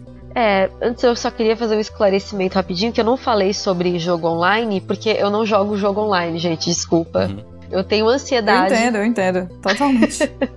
Mas você já tentou e não curtiu ou qual é que é? Já, assim, eu tenho o Overwatch aqui, eu ganhei de aniversário do meu noivo uma vez, porque eu peguei uma vez no fim de semana que tava de graça, e eu adorei o jogo. Só que eu fico muito nervosa jogando online, porque eu sou muito competitiva. E assim, eu sou. Oh, meu Eu Deus, sou- é muito fofa. É a eu sou Mônica do diagnosti- Friends. eu sou diagnosticada com TAG, que é transtorno de ansiedade generalizada. É no Play 4? É no Play 4? Vamos jogar eu e você. Easy eu, você, também. Aí. Em inglês é GAD. Eu tô, tamo junto, tô, sei qual é. Então eu não Lorazepamzinho de vez em consigo. quando, pode crer, é complicado. É, eu não consigo jogar online. E assim, eu sempre tive também uma cultura de jogar jogo single player, até por causa do Resident Evil. Então eu acabo não jogando online. Eu sei que o meu noivo, ele ama PUBG. Ele é viciado no PUBG, ele joga todas as noites o PUBG. E ele fica assim, tipo, 4, 5 horas jogando. E eu até falo pra ele, nossa, mas você não enjoa? Ele fala, não, porque é sempre um jogo diferente um do outro e tal. É. Esses Então- jogos online eles matam o cara nisso. Que você começa. Uma, duas coisas que eu acho foda. Não tem. Não importa o tempo de jogo que você tem. Quem tá melhor é você, não é o seu personagem. Sim. Não é o level dele e tal. E isso, cada jogo é um jogo, mano. Que, que mina de ouro esses caras descobriram, hein, Evandro? De. Porra, tá maluco. Assim, o, o, o que- o que que o Overwatch você tem que comprar. Mas esses jogos que são gratuitos e os caras, cara, esse é um acerto. Tipo, o Le- o League of Legends, ele é, ele é perfeito nisso. É o jogo que eu mais tô jogando nos últimos três meses. É tanto que o meu God of War ainda tá no plástico há dois meses aí. Que eu, eu, eu só jogo. O tempo que eu tenho pra, pra jogar, eu, eu jogo LOL. E eu, quando comecei a jogar, a gente formou um grupo. Eu, eu falei pra Catiuxa, eu jamais vou gastar dinheiro com League of Legends. Meu Deus, isso aí, gente, sério. Não foi? foi? muito legal Eu- eu- foi muito eu legal. falei isso, né? Jurandir disse: Ah, isso aqui é comprar com dinheiro real, é? Aí, é. Nunca vou gastar dinheiro com isso. E aí gente, eu já tenho. vocês não têm já- noção, sério. É, toda vez, se eles estiverem demorando pra entrar, é, tipo assim, a gente combinar, ah, 8 horas a gente vai começar a jogar. E eles chegarem 8 e meia, cara, isso é um problema pra mim, porque eu tenho que passar meia hora olhando o menu e tudo mais. Eu, porra, que skin massa, cara. Eu vou lá e compro essa porra, sabe? é uma desgraça isso. Mas sobre as lives, assim, acontece muito de as pessoas esperarem que por você ter um site de Resident Evil, você ser um jogador pró em todos os jogos de Resident Evil. Inventora do Resident Evil, né? Tem que É. sabe tudo assim do negócio. sei lá, tipo, Resident Evil tem 20 jogos, assim. Eles acham que você tem que jogar muito bem todos os 20 jogos. E assim, eu sou, eu sou mais é, de jogar os antigos. Eu gosto muito mais do- dos, dos primeiros, que eram em câmera Uhum. fixa. E aí, depois que saiu o 4, eu gosto muito de jogar o 4, por exemplo. Mas eu não sou tão boa no 4. Então, esses dias mesmo eu tava jogando, foi num sábado, eu acho. Eu tava jogando o 4 e entrou um menino e falou assim: Gente, é, ela joga mal mesmo ou tá no difícil? Aí eu peguei e li esse comentário, li numa boa, falei, ah, então, fulano, é o seguinte, é, eu nunca disse que eu, que, eu fui, que eu sou boa no jogo, não está no título que eu sou uma pro player, e se você tiver incomodado, você pode procurar outra live, porque o que não falta no YouTube é live de Resident Evil 4. Então, fica à vontade, você não é obrigado a ficar aqui. Eu já sou meio grossa, assim. Eu quero te dar, ao mesmo tempo, uma medalha e um abraço. Porque se jogar live, meu Deus do céu, cara, é um negócio que. Eu posso jogar todos os jogos online do mundo. Se eu estiver fracassando em segredo, tá ótimo, entendeu? Agora, tu jogar live, meu Deus, é muita coragem, é muita coragem. Não, o pior de você jogar em- live é que assim, todos os problemas, todas as merdas que podem acontecer. Pode falar merda aqui? Desculpa. Pode. Caraca. Ah, Pô, mais que o Easy já fala? Se pudesse Caraca, falar merda do meu 99 Vidas, eu não tava aqui nesse programa. Pobre do Isma, na, Ai. na dele aí, mano. Falando de graça. Então, é assim, é, todas as merdas que podem acontecer no jogo, elas vão acontecer enquanto você tá jogando online, porque é Sim. ao vivo. Por quê? Porque você tá cuidando, ainda mais que eu faço tudo sozinha, né? Eu cuido da transmissão, eu cuido do chat, de responder todo mundo no chat, ou pelo menos o máximo de pessoas que eu consiga. E durante as lives o pessoal fica me fazendo perguntas do lore de Resident Evil. Então, às vezes, você tá. E você ainda tem que cuidar do jogo. Então, às vezes, sei lá, eu tenho que pausar o jogo, dependendo da pergunta que a pessoa faz, eu poder responder adequadamente. Porque senão eu, ou eu vou morrer no jogo, ou eu vou fazer besteira, e aí eu tô, tenho que aguentar o pessoal falando, ah lá, ó, tá vendo? Não sabe jogar, já, sei lá, o zumbi pegou, tá vendo? Ah lá. Mas a pessoa não pensa que eu tô cuidando da transmissão, eu tô cuidando da internet, olhando toda hora o sinal da internet. Eu tô cuidando do chat, eu tô respondendo uma pergunta de lore, tô raciocinando como eu vou responder da melhor forma e ainda tô jogando. Então a pessoa não, não pensa nisso, assim, sabe? Ela acha que você tá ali jogando de boa. E tem gente que acha também que você fazer live não é um trabalho. Por quê? Porque você tá jogando videogame. Ah, não, peraí. É. Isso aí eu faço de graça, entendeu? E não é, às vezes eu tô doente, por exemplo, essa semana que eu tô com a dor de garganta insuportável, eu acabei com uma caixa de pastilha, tinha 12 pastilhas. Eu acabei com uma caixa de pastilha em duas lives, eu fiz 7 horas de live no total. E se você não fizer, né? Se você não fizer a live, o YouTube faz questão de parar o crescimento do teu canal. Tem uma série de coisas se você para, né, de fazer esse- esses vídeos, né? Não, e outra, como eu, eu tenho o financiamento coletivo pelo Padrim, eu penso, eu tenho que fazer, porque é o meu trabalho, é a minha obrigação. Duas vezes por semana, segunda e sexta, eu tenho que fazer live. Então é o que eu tento fazer, né? Eu tento cumprir ao máximo isso. Com certeza. Deixa eu, deixa eu voltar aqui pro, pros, pros exemplos que a gente estava citando. Uma, uma coisa que eu nunca tinha reparado, tá? É, jogando videogames há tanto tempo e tudo mais, como eu não tive muito contato com jogadoras de videogame, eu passei a descobrir muito recentemente muitas coisas, né? E a Katiusha falou uma coisa é, alguns meses aí sobre o, o nick dela do, do League of Legends, né? Porque você vê o nome da pessoa, Katiusha, sei lá, aí você vai querer colocar um nick que seja, sei lá, Katiusha, Kat, alguma coisa e tudo mais. Uhum. E ela falou que não é seguro fazer isso. E eu fiquei pensando por muito tempo, até que depois eu, eu compreendi, pesquisando sobre o assunto, que você. Acho que tu pode contar, Kátia, o, o, o porquê não. Tu não coloca, por exemplo, o teu nome no, num nick de League of Legends ou de algum jogo online. Cara, é, realmente, pra mim não é seguro, sabe? Porque quando criou-se essa ideia, justamente por isso, por isso tudo que a gente conversou aí no, no começo do podcast e tal, de que videogame é uma coisa de menino. Então, as pessoas até hoje muitas vezes supõem que se tem uma menina jogando, ela ou joga por causa de outra pessoa que é um homem, ou ela não é boa, ou ela não é esforçada, ou simplesmente tem também aquela galera que acredita que a biologia impede pessoas de jogarem videogame bem. Que é impressionante pra mim. Então, assim, tem muito isso de que quando você é mulher, as pessoas automaticamente, na hora do xingamento, elas já tentam deixar o xingamento mais pessoal, entendeu? Ninguém vai dizer assim, meu Deus, que feeder. A pessoa já vai começando a chamar, tipo, sei lá, vários palavrões muito escrotos, se liga? E vão falar isso voltado pro fato de você ser mulher. Então, muitas vezes, se você tá jogando com um nick que é feminino e você é, comete um erro, faz alguma coisa, a galera vê o seu nick, ao invés de dizer assim, meu Deus, tu é muito ruim, a galera pega e diz assim, ah, sai do, sai do computador, deleta esse jogo, se mata, vai me fazer um sanduíche que é, é, é mais útil. Tipo, eu cansei Acompanhado de, de, palavras tipo vagabunda, eu tô piranha, sendo, vadia. sério, eu tô sendo muito PG-3 aqui, vocês não têm noção. E às vezes cansa, sabe? Porque quando, quando o pessoal pega essa coisa que você é, que é ser mulher, e tenta levar isso aí pro lado mais pesado possível em xingamentos, obviamente vai entrar mais em você, porque é uma coisa que você realmente é, realmente é. É, se, se me falarem, ah, meu Deus, não deve nem saber jogar videogame. Eu sei que eu sei jogar videogame, eu sei que eu jogo videogame há, muitos anos, então tá, tá tudo bem comigo, a pessoa não tá me atingindo, mas na hora que ela pega e diz assim, ah, é uma mulher, então não sabe jogar videogame. Você é sim uma mulher, e você já fica inseguro, você fica nervoso, é, você acha que a galera vai te reportar por muito menos. Então é chato, sabe? É chato. Pra mim, não vale a pena. É muito triste que eu tenha que recorrer a colocar nicks, tipo, de gênero neutro, ou então é, mais masculinos do que qualquer outra coisa. Pra conseguir ter paz, pra aprender a jogar um jogo, até pra, sei lá, jogar mais ou menos em paz, porque em paz você nunca tá, né? Mas, infelizmente, a vida é isso, né? É, pra, pra, pra você ver o nível de preocupação que, que você tem que ter, né? A Katusha tem essa preocupação com o Nick. Eu, quando comecei a jogar, o meu usuário lá no League of Legends era Juras 99 vidas. E obviamente que eu tava aprendendo a jogar, eu tava apanhando todo jogo, né? e aí eu falei, cara, se eu deixar esse nick aqui, vai ficar feio por 99 vidas, entendeu? Vai ficar feio pra mim. Eventualmente vai aparecer um ouvinte vai falar pra caralho. Caraca, saco. jogando mal pra caralho, não sei o quê. Hoje em dia, dá, até daria pra, pra jogar tranquilo, sabe? É, com o meu nick. Mas a- olha qual era o nível da, da minha preocupação com imagem, sabe? Com exposição, assim, de, de algo do, do meu, do meu nome, do, ou, ou do projeto. E a da Katiusha, porque se ela colocar um- o nome dela, as pessoas vão. Se acontecer algo, elas vão xingar. Aliás, acontecendo ou não, vão xingar de alguma forma, sabe? E o, Vão, é, vão, não, que é absurdo, sabe? Internet, né, bicho? É complicado.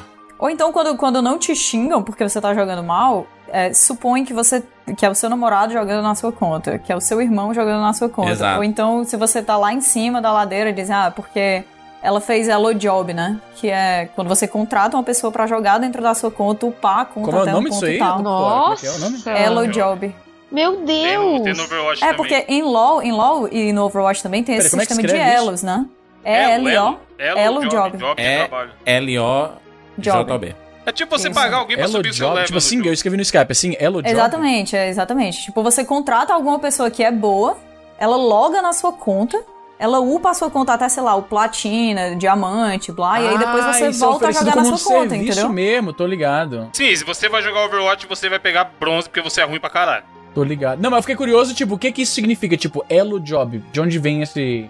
É realmente é tipo é terceirizar ser bom no jogo. Não, não, eu entendi isso, mas eu tô, eu tô curioso sobre a, a- a- o que que... De onde vem essa palavra, tá ligado? Eu fiquei assim, Ah, o- é, é do elo. No, o, o elo no League of Legends é.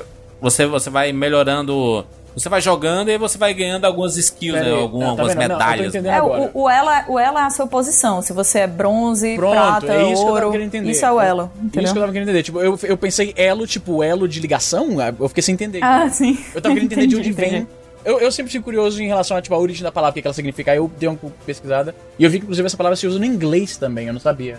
Ah. É, pois é. A galera fala. E, e é chato, sabe? É chato que quando você é ruim é porque você é mulher e se você é bom é porque o mérito deve ser de outra pessoa. Não tem como ganhar, basicamente. É, é impossível, é impossível ganhar. Então, às vezes é só. Claro que tem jogos que não acontece nada, gente. Sempre tem. Sempre tem jogos que tá tudo muito de boa, que não tem nenhum problema, que é isso aí. É, a gente jogando com cinco pessoas é, é suave, né, também, né? Porque se ah, você não, não, tem nenhum quiser. problema, só felicidade. Na verdade, o League of Legends é um, o tipo de jogo. Não vou fazer minha culpa também, né? Porque quando você joga bem e, tipo, você. Em um determinado momento, num- numa teamfight, você mata 3, 4. Você tem uma vontade descomunal de ir no chat aberto e falar solado time, sabe? Provocar É o isso. time adversário, sabe? É. Você falar algumas coisas, tipo, meio que. Porque o psicológico no League of Legends ele é fundamental, sabe? Psicológico comanda o corpo, já dizia o amigo do Coquinha. Mas em jogos online eu digo Overwatch, também vou colocar em dois que estão sendo muito falados aqui, Overwatch e, e, no, e no League of Legends, porque se você... ex- exi- existe uma posição no Le- League of Legends que é o Jungle, né? O Jungle ele anda por... Ele fica andando pelas florestinhas que tem no mapa e tudo mais. E aí ele ajuda um pouco o top, ajuda um pouco o, quem tá lá no bot, no mid e tudo mais. Mas é um tipo meio que um capitão, sabe? Ele vai andando pelo mapa inteiro. E se você quebrar o psicológico do jungle adversário, meu irmão, O time sofre. o time sofre, sabe? E, e como é que você quebra? Bloqueando as entradas dele. Ou frustrando toda vez que ele tenta ajudar o time dele, sabe? E aí ele não consegue fazer nada. Ou matando ele, sabe? Ou cercando ele. Ou caçando ele. Você quebra o cara de um jeito, o cara perde a vontade de jogar aquela partida, sabe? E aí é meio caminho, sabe? É, é, é, um, é, um, é um negócio que é quase que um, uma. Ele, aparenta ser uma jogada suja, Mas não é, porque faz parte do jogo. É tanto que as pessoas confundem às vezes isso, é né? Você, você, você xingar a pessoa com você quebrar o adversário. É, é o, é o trash talk versus xingamento mesmo, né? Sim. Mas o- uma, coisa, uma coisa legal de falar sobre isso é que teve uma época que eu dei uma enlouquecida, assim, com esse negócio de comunidade tóxica por causa do, do LoL, que eu tava escrevendo um artigo e tal, enfim. E aí eu fui ver por que eles chamam de tóxico, que, que era uma coisa que eu nunca tinha parado pra pensar, que é possível que muita gente já tenha até pensado nisso e tal, mas eu não. Que eles falam tóxico justamente porque é uma coisa que passa pras outras pessoas, né? Quando tem um jogador tóxico, quer dizer que ele tá dentro do time e que ele vai ter um comportamento X que vai transmitir para as outras pessoas aquele mesmo comportamento como uma doença, né? Então Sim. eles falam muito isso, que dentro de, de uma partida, quando você começa a xingar, tipo, tá em cinco pessoas, aí você vai lá e xinga uma outra pessoa. Essa outra pessoa vai ficar esperando o momento em que ela pode xingar mais alguém para tirar a culpa só dela. Isso aí vai escalando, sabe? Então, uma coisa que, quando eu descobri isso é, dentro do, do LoL em si, que foi uma coisa que me impressionou muito, que eu tava vendo umas palestras do pessoal da Riot e o cara que é responsável por saúde da, da comunidade dentro do próprio jogo, ele tem um, um background em neurociência e ele estuda tipo, comportamento humano, se liga, pra saber como fazer aquilo ali funcionar, que é bem difícil, né? É, isso na época, que era 2013, quando a palestra aconteceu. E aí eles falaram um negócio que eu fiquei de cara. Que eles disseram que o percentual de jogadores tóxicos mesmo, que são aqueles que são reportados com frequência, que é, são eventualmente banidos, afastados, né? Eles são só 1% da comunidade do jogo. Eram, né? Em 2013. E aí, você vê como se espalha, né? Mas a parte mais chocante mesmo é que eles disseram que em termos de comportamento negativo, comportamento tóxico e não jogador tóxico, o que era feito, o que foi descoberto é que 77% do comportamento tóxico dentro do jogo era feito pelos jogadores bons. E que os jogadores tóxicos eram responsáveis só por 5% disso. Caraca, Então, quando é- a gente é um faz isso, aí. Ah. Aquela vez que você pega e diz assim, ah, jungle lixo, porque você tá frustrado de outros 20 jogos que você foi massacrado, você tá sendo um dos responsáveis pelo, pelo caos que é a comunidade de League of Legends. Então, mesmo que você não seja um, um jogador que é reportado com frequência, é sua responsabilidade sim. É sua responsabilidade total. mais do que os jogadores tóxicos. É foda, eu tenho. Essa, semana passada também eu tava jogando, vocês veem que eu jogo muito Overwatch. E aí o que, eu- o que eu fiz? Eu entrei nesse esquema de grupo, que é escolhido a- as funções. Aí tava lá, o mundo ideal que todo mundo que joga Overwatch quer, que é 2-2-2. Dois tanque, dois healer e dois dano. E eu sempre, antes de começar a partida, deixo no mudo. Que eu tô, sei lá, olhando o celular, olhando e-mail, não sei o que, até, até achar. Só que nesse esquema do grupo, já entra no chat automático. O cara cria o grupo, você vai entrando no grupo, ele entra no chat de voz automático. E quando você tá no grupo, o jogo não mostra o elo de todo mundo. Só tá lá, Izzy, Evandro, Bruno, blá blá blá. Sim. Aí tinha um cara falando pra caralho, maluco. Não, porque eu jogo de healer, eu jogo pra caralho. E quando não ganha, porque os danos não matam nada. Espero que esses dois que entraram de dano aí matam, não sei o que. Falando, normal, tá ligado? Aquele pré-jogo. Mas falando. Mas sabe aquele, aquele que você fala, caralho, tá falando, hein, irmão? Você deve ser pro player. Aí, me começa o jogo, o safado era bronze, mano. Só que eu tava Nossa. quieto, e eu, e eu sou ouro, que já não é lá essas coisas. Então eu tava quase chegando no platina. Aí eu tava quieto, só que não tava no mudo o meu headset. Eu tava em silêncio, ouvindo, e tava fazendo outras coisas. Aí a hora que o cara achou o jogo e mostrou lá o, o íconezinho de todo mundo, eu falei, sabe quando você fala sozinho? Eu falei pra mim mesmo. Caralho, tá falando pra porra e é bronze? Mano, a galera começou a rir. Mas começou a rir que nem os loucos. Aí eu falei, puta, cara, desculpa aí, é que eu, eu não, sabia que tava no mudo. Tipo, eu não quis ofender o cara, pra mim tava Aham. no mudo o meu, o meu headset. Mas eu pensei alto falando pra mim mesmo e saiu no chat. Mas é tipo assim, eu fui errado, porque é um comportamento tóxico. Eu não posso. O cara pode ser bom pra caralho e ser bronze, tá ligado? Às vezes Sim. ele perdeu. Ele pode ter um de começado há pouco tempo aí também. Exato, exato. Mas aí você vê que, tipo, ele já começou falando muito. Aí quando o cara começa a falar muito, você espera que Você ele espera que ele seja caralho. bom. Exato. Aí a hora que eu vi que ele era bom, eu falei, mano, eu já não acho que eu sou bom e eu sou ouro. O que, que esse cara tá falando? Tá Mas ligado? isso aí é o xingamento preventivo, né? A galera que chega xingando porque eles sabem que vão ser os xingados. Aí ele já. Sim, não, e na moral, o cara que, que joga, fala que fala, eu jogo de healer, curo muito e ninguém mata. Cara, é jogo de time, não adianta. É que nem o goleiro que fala assim, "Ah, eu defendo muito e o atacante não faz gol. Como se ele não fizesse parte do time, tá ligado? Mano, tem que ganhar, o time tem que ganhar. Não é só o cara matar, nem só você curar, tá ligado? Não existe, nesses jogos não existe você, você jogar sozinho. Não, o cara pode ser Deus, ele não ganha, não ganha sozinho Exato. nunca. É isso, é isso. Eu acho que tem uma, uma coisa muito legal desse, desse negócio de legal assim, né? Péssimo. desse negócio de comportamento tóxico que eu queria muito ouvir a Monique falando, que é isso aí de uma pessoa falar uma coisa em, tipo, abrir a porta da maldade para outras que podem seguir, é uma coisa que eu vejo muito acontecendo em live, né? Sim, sim, é, acontece bastante. Mas assim, eu, eu tenho muita sorte, eu acho, porque até que não aparece tanta gente tóxica assim na minha live, sabe? Eu acho que eu já tenho um, um público meio fiel, assim, não é um público enorme, meu É Deus. tu criou uma comunidade própria ali, né? Sim, é, de vez em quando aparece.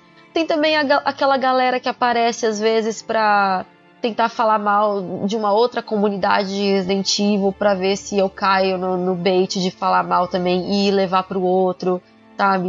Isso acontece também um pouco. Mas esse negócio de ficar falando mal, assim, ah, tipo, ah, vai, vai cozinhar, sai desse jogo, isso é coisa de homem, Caraca, não tá sei o quê.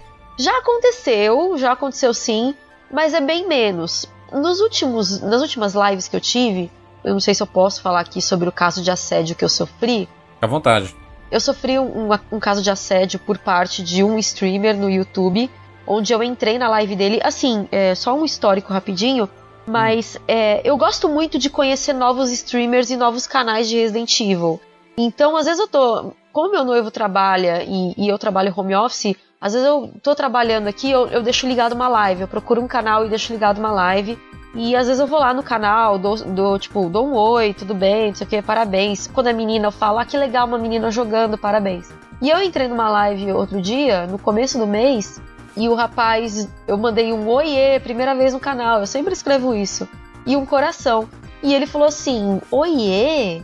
Olha, mulher que fala oiê, ela não quer sua amizade, ela quer um tapa Meu de Deus, piroca. eu vi isso aí, mano. Que parada lamentável. Meu Deus, meu Deus, Babaca cara. demais, né, mano? Mano, Não bastasse isso, ele aumentou a câmera dele pra tela cheia e começou a fazer insinuações sexuais Mas e ele estava só de cueca. Puta que pariu. Não, o pior é que, tipo, ele tava se achando o grande comediante, tá ligado? Ele tava achando que aquilo era engraçadíssimo. Pois é. Isso, isso pra mim que deu mais vergonha alheia. Tipo assim, mano, isso não é. Primeiro, você tá sendo super mal educado com alguém que chegou pra prestigiar seu trampo. Primeiro de tudo, isso é babaquice absurda. Segundo, que isso não é um engraçado, você não tá fazendo um sketch genial do SNL, você tá simplesmente des- desmerecendo e, e- e ofendendo alguém à toa, completamente à toa. E não, não tem graça, não tem graça nenhuma, mano. Pois é. Não, E mesmo que fosse engraçado, é, um- é de muito mau gosto, sabe? E olha que a, a Monique chegou e deu um, um oi. É, Na verdade, foi muito amistosa, na verdade, sabe? Foi amistosa com, com o canal do cara e o cara devolve dessa forma, sabe? Eu acho meio. É, gente sem noção, né, mano? A gente já falou disso aqui no 99. Internet, o né, negócio. um palco Exato, você tem, que, você tem que ser na internet, é a mesma coisa que você é na vida real. Se uma pessoa chegar te dando um oi, você vai, você vai agir assim na vida real, então você precisa se internar, maluco. Não, ninguém faz assim na vida real, mano. Essas pessoas fazem assim porque você sabe, né?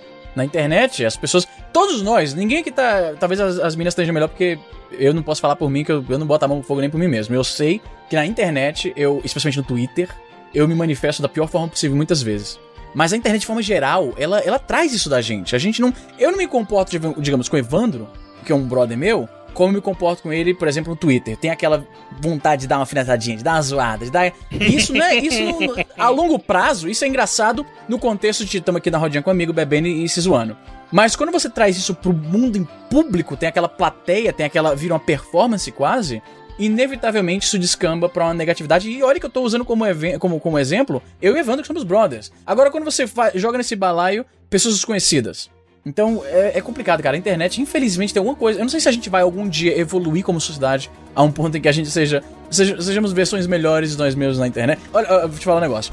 Evolui, Existe- evolui existe- porque na sociedade era assim, evoluiu, tá ligado? Você sabe como tem a diferença? Olha só, existem os filtros. As pessoas só conhecem a gente, a gente que trabalha na internet. As pessoas só conhecem da gente o que a gente publica, né? Existe um filtro. Você não publica tudo, Sim. as pessoas veem o que você permite, uma pequena janela.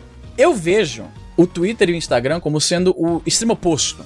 Porque no Twitter, olha, olha o raciocínio. No, no Instagram, você compartilha o que é bacana, você compartilha os momentos legais, você compartilha a positividade.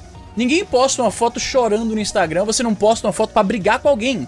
Você compartilha, olha que legal isso aqui. Eu gosto disso aqui. Isso aqui faz parte disso que tá ao meu redor. Quase toda postagem no Instagram, pelo- talvez eu esteja no- no- no- nos locais ah, ah, ah, errados em que eu tô Não, mas é isso eu mesmo. É isso mesmo. É isso. Já no Twitter, Instagram é positivo. é, não gosto disso, esse cara é um otário, olha esse cara que tá falando. E eu, eu não tô falando isso pra botar o dedo na cara de ninguém, porque eu sou o principal. De todo mundo que tá nesse grupo agora conversando, eu sou o principal culpado disso. Então eu não tô botando o dedo na cara de ninguém, eu tô admitindo que eu participo disso ativamente. enquanto no Instagram eu sou um pouco mais good vibes, compartilho o que eu gosto, que é positivo, no Twitter, alguma coisa no Twitter, ele cita essa reação mais negativa. E eu vejo que nos games é algo muito parecido. Essa galera que é escrota nos games, eu tenho certeza que muitos deles, na vida real, não são pessoas assim. Sim, provavelmente. Mas ele coloca o seu pior lado ali, né? E, no, e no- e no caso, nesse caso que a Monique tava dando de exemplo, eu vi que ela postou várias vezes no, no Twitter, né? E as pessoas deram RT e. Qual, foi a consequência disso, Monique? A- a- al- alguém chegou pra falar com esse cara? Ele recebeu alguma punição? Ou ficou tudo por isso mesmo e o YouTube cagou e andou? Assim, antes de qualquer coisa, eu só queria dizer que eu denunciei ele porque eu fiquei muito transtornada com o que aconteceu. Não bastasse ele, o chat também é composto por pessoas doentes igual a ele. É. No Sem Gente, Limite, é né? Aquela que zo a acha que ele zoeira tava sem sendo limite. engraçado. É, é foda, Exato. é, é bizarro isso. Na hora que aconteceu isso, tinha cerca de 350 pessoas na live. Você sabe o que, que é 350 pessoas falando, vai embora, vadia, sua Meu retardada. Deus. Ah, você não conhece ele. Tem, isso é uma fresca, isso é frescura da sua parte. E aí eu denunciei porque eu fiquei muito transtornada. Depois que aconteceu, o, o meu noivo ele tava em live, que ele tá com um canal na Twitch. Ele veio pra pegar uma bolacha aqui na cozinha, eu tava na sala e eu tava tremendo. E ele falou assim: O que que você tem? Eu falei: Não, eu peguei contei pra ele, mais ou menos, meio chorando o que tinha acontecido. Ele desligou a live dele sem nem explicar nada, ou seja, eu atrapalhei o trabalho dele. E aí ele foi clipar o vídeo pra eu poder denunciar. Ele falou: Não, vamos denunciar esse cara, não é certo isso que, que ele fez, não sei o quê.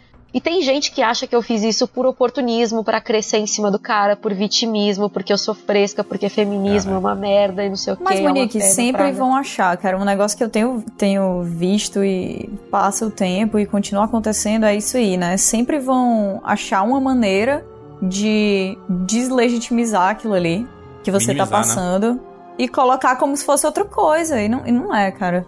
Sim, eu sabia que só eu denunciando não ia dar em nada. Então, o cara tem 200 mil inscritos. Eu falei, se eu só denunciar, não vai acontecer nada. Então, eu preciso mostrar para as pessoas o que aconteceu para que o maior número de pessoas possa denunciar e chamar a atenção do YouTube para isso, porque não é possível que uma pessoa dessa continue na plataforma. E a punição que eles deram pro cara foi aplicar somente restrição de idade naquele vídeo que já está inclusive como privado. Caramba. YouTube também é foda, né? Ele é uma, um- uma plataforma meio de bosta, assim, sabe? Porque eles não, não se preocupam muito com a comunidade em si, sabe? É, na verdade, eles têm um distanciamento. Eu sei que é uma plataforma gigante e que a, a gente não, não tem noção do tamanho do universo YouTube, né? Da quantidade de canais e tudo mais, etc. E que é difícil monitorar isso. Mas caraca, não é possível que eles fechem os olhos pra algumas coisas esse, esse tipo de comportamento que o cara teve foi claramente um- algo repulsivo, sabe? Que Sim. eu não, eu não sei qual punição seria pra eles, sei lá. É porque a gente também não sabe o tamanho do. Da, eu, eu, eu consigo ter empatia e ter o. o- e saber o que, que você sentiu muito com, com esse caso todo. Mas eu jamais vou sentir a, a, a dor que tu sentiu no momento que rolou aquilo tudo, sabe? Cara, e o pânico, né? O pânico porque você sente que entrou na sua vida, é uma coisa que aconteceu online, mas você se sente muito invadido na, na hora. Sim. Quando as pessoas te xingam e é muito pesado, muito descarado, você fica. Você fica acuado dentro da sua própria casa. falta que é de uma punição coisa é uma que merda destrói também, né? você. Exato. Falta de punição é. Mas eu vi que, que, que chegou longe, né? As pessoas deram um RT, pelo menos muita gente ficou sabendo do comportamento desse cara, né? O YouTube também. O, YouTube ele decepciona cada vez mais quem trabalha com ele, sabe? No, no fim, no fim das contas é isso, sabe? A gente acaba descobrindo que o Twitter por muito tempo ele foi isso também, sabe? Mas o Twitter começou a trabalhar um pouco melhor o comportamento ofensivo que tem dentro dele, sabe? Mas o YouTube é um, é um negócio bizarro. Na, na semana passada, eu recebi um contato de uma pessoa que eu vou manter o sigilo, né, da, da identidade dela, mas é uma mulher e ela é esposa de um advogado. Ela, tá- ela conversou comigo, ela, ela me pediu pra ligar pra ela, eu liguei pra ela, conversei durante uma hora, inclusive eu gravei a conversa que eu tive com ela. E uma coisa muito legal é que assim, ela ligou no 180, que é a delegacia da mulher, né? Uhum. E, e ela foi instruída a, a abrir um BO contra, contra a pessoa, porque, apesar de ter acontecido comigo, ele generaliza todas as mulheres na hora que ele fala que todas as mulheres querem tapa de piroca quando falam oiê. Sim. Então, é, ela falou, ela até encorajou, ela falou, olha, você pode conversar com amigas suas e, e abrirem um BO contra ele também, porque ele não falou só de você, foi direcionado pra você, mas ele generalizou todas as mulheres. Pensando nisso, ela abriu uma denúncia contra o canal e contra o YouTube no Ministério Público Federal. Maneiríssimo. Ela me mandou, Bonito, bonito. Ela até me mandou o link da, ela me mandou o e-mail da denúncia, tudo certo. Aí o YouTube se mexe, porque ele recebe o papelzinho, né, do carinha de Rapidinho gravatinha. ele faz alguma coisa. Aí- É. É, se, se, se não for pro lado legal, ah, ele não vai. Se a gente ficar esperando essas plataformas fazerem alguma coisa, é, eles não fazem, sabe? Foi muito inteligente isso, viu, viu Monique? Muito inteligente. foi muito Se, legal mesmo. se, se outras pessoas fizessem também, é, eu acho que eles sentiriam um pouco a- as, as palavras. Porque um cara desse que fala umas, umas bobagens dessa ao vivo, ele parece que não tem muito noção, né, do, do que tá fazendo, sabe? Parece ser tão natural pra ele ser escroto, Na sabe? real, ele se orgulha, né? Ele se Sim. orgulha. Se ele tá falando isso na frente de todo mundo, pra todo mundo ouvir com o peito cheio, assim, ele acha que isso é muito legal, que é o máximo. É. O que ela me explicou, essa mulher, que é, que é esposa de um advogado, é que foi a mesma coisa do caso lá do. é- é- não sei se é Cocielo ou Cocielo, gente, eu nunca sei Sim. o nome das pessoas. Nem eu sei. Que- Acho que nem ele sabe. Como ele atacou uma. Quando ele falou de racismo, ele atacou toda uma comunidade negra. Então, qualquer pessoa que se sentiu ofendida com aquilo poderia abrir uma denúncia contra ele. E foi o mesmo caso.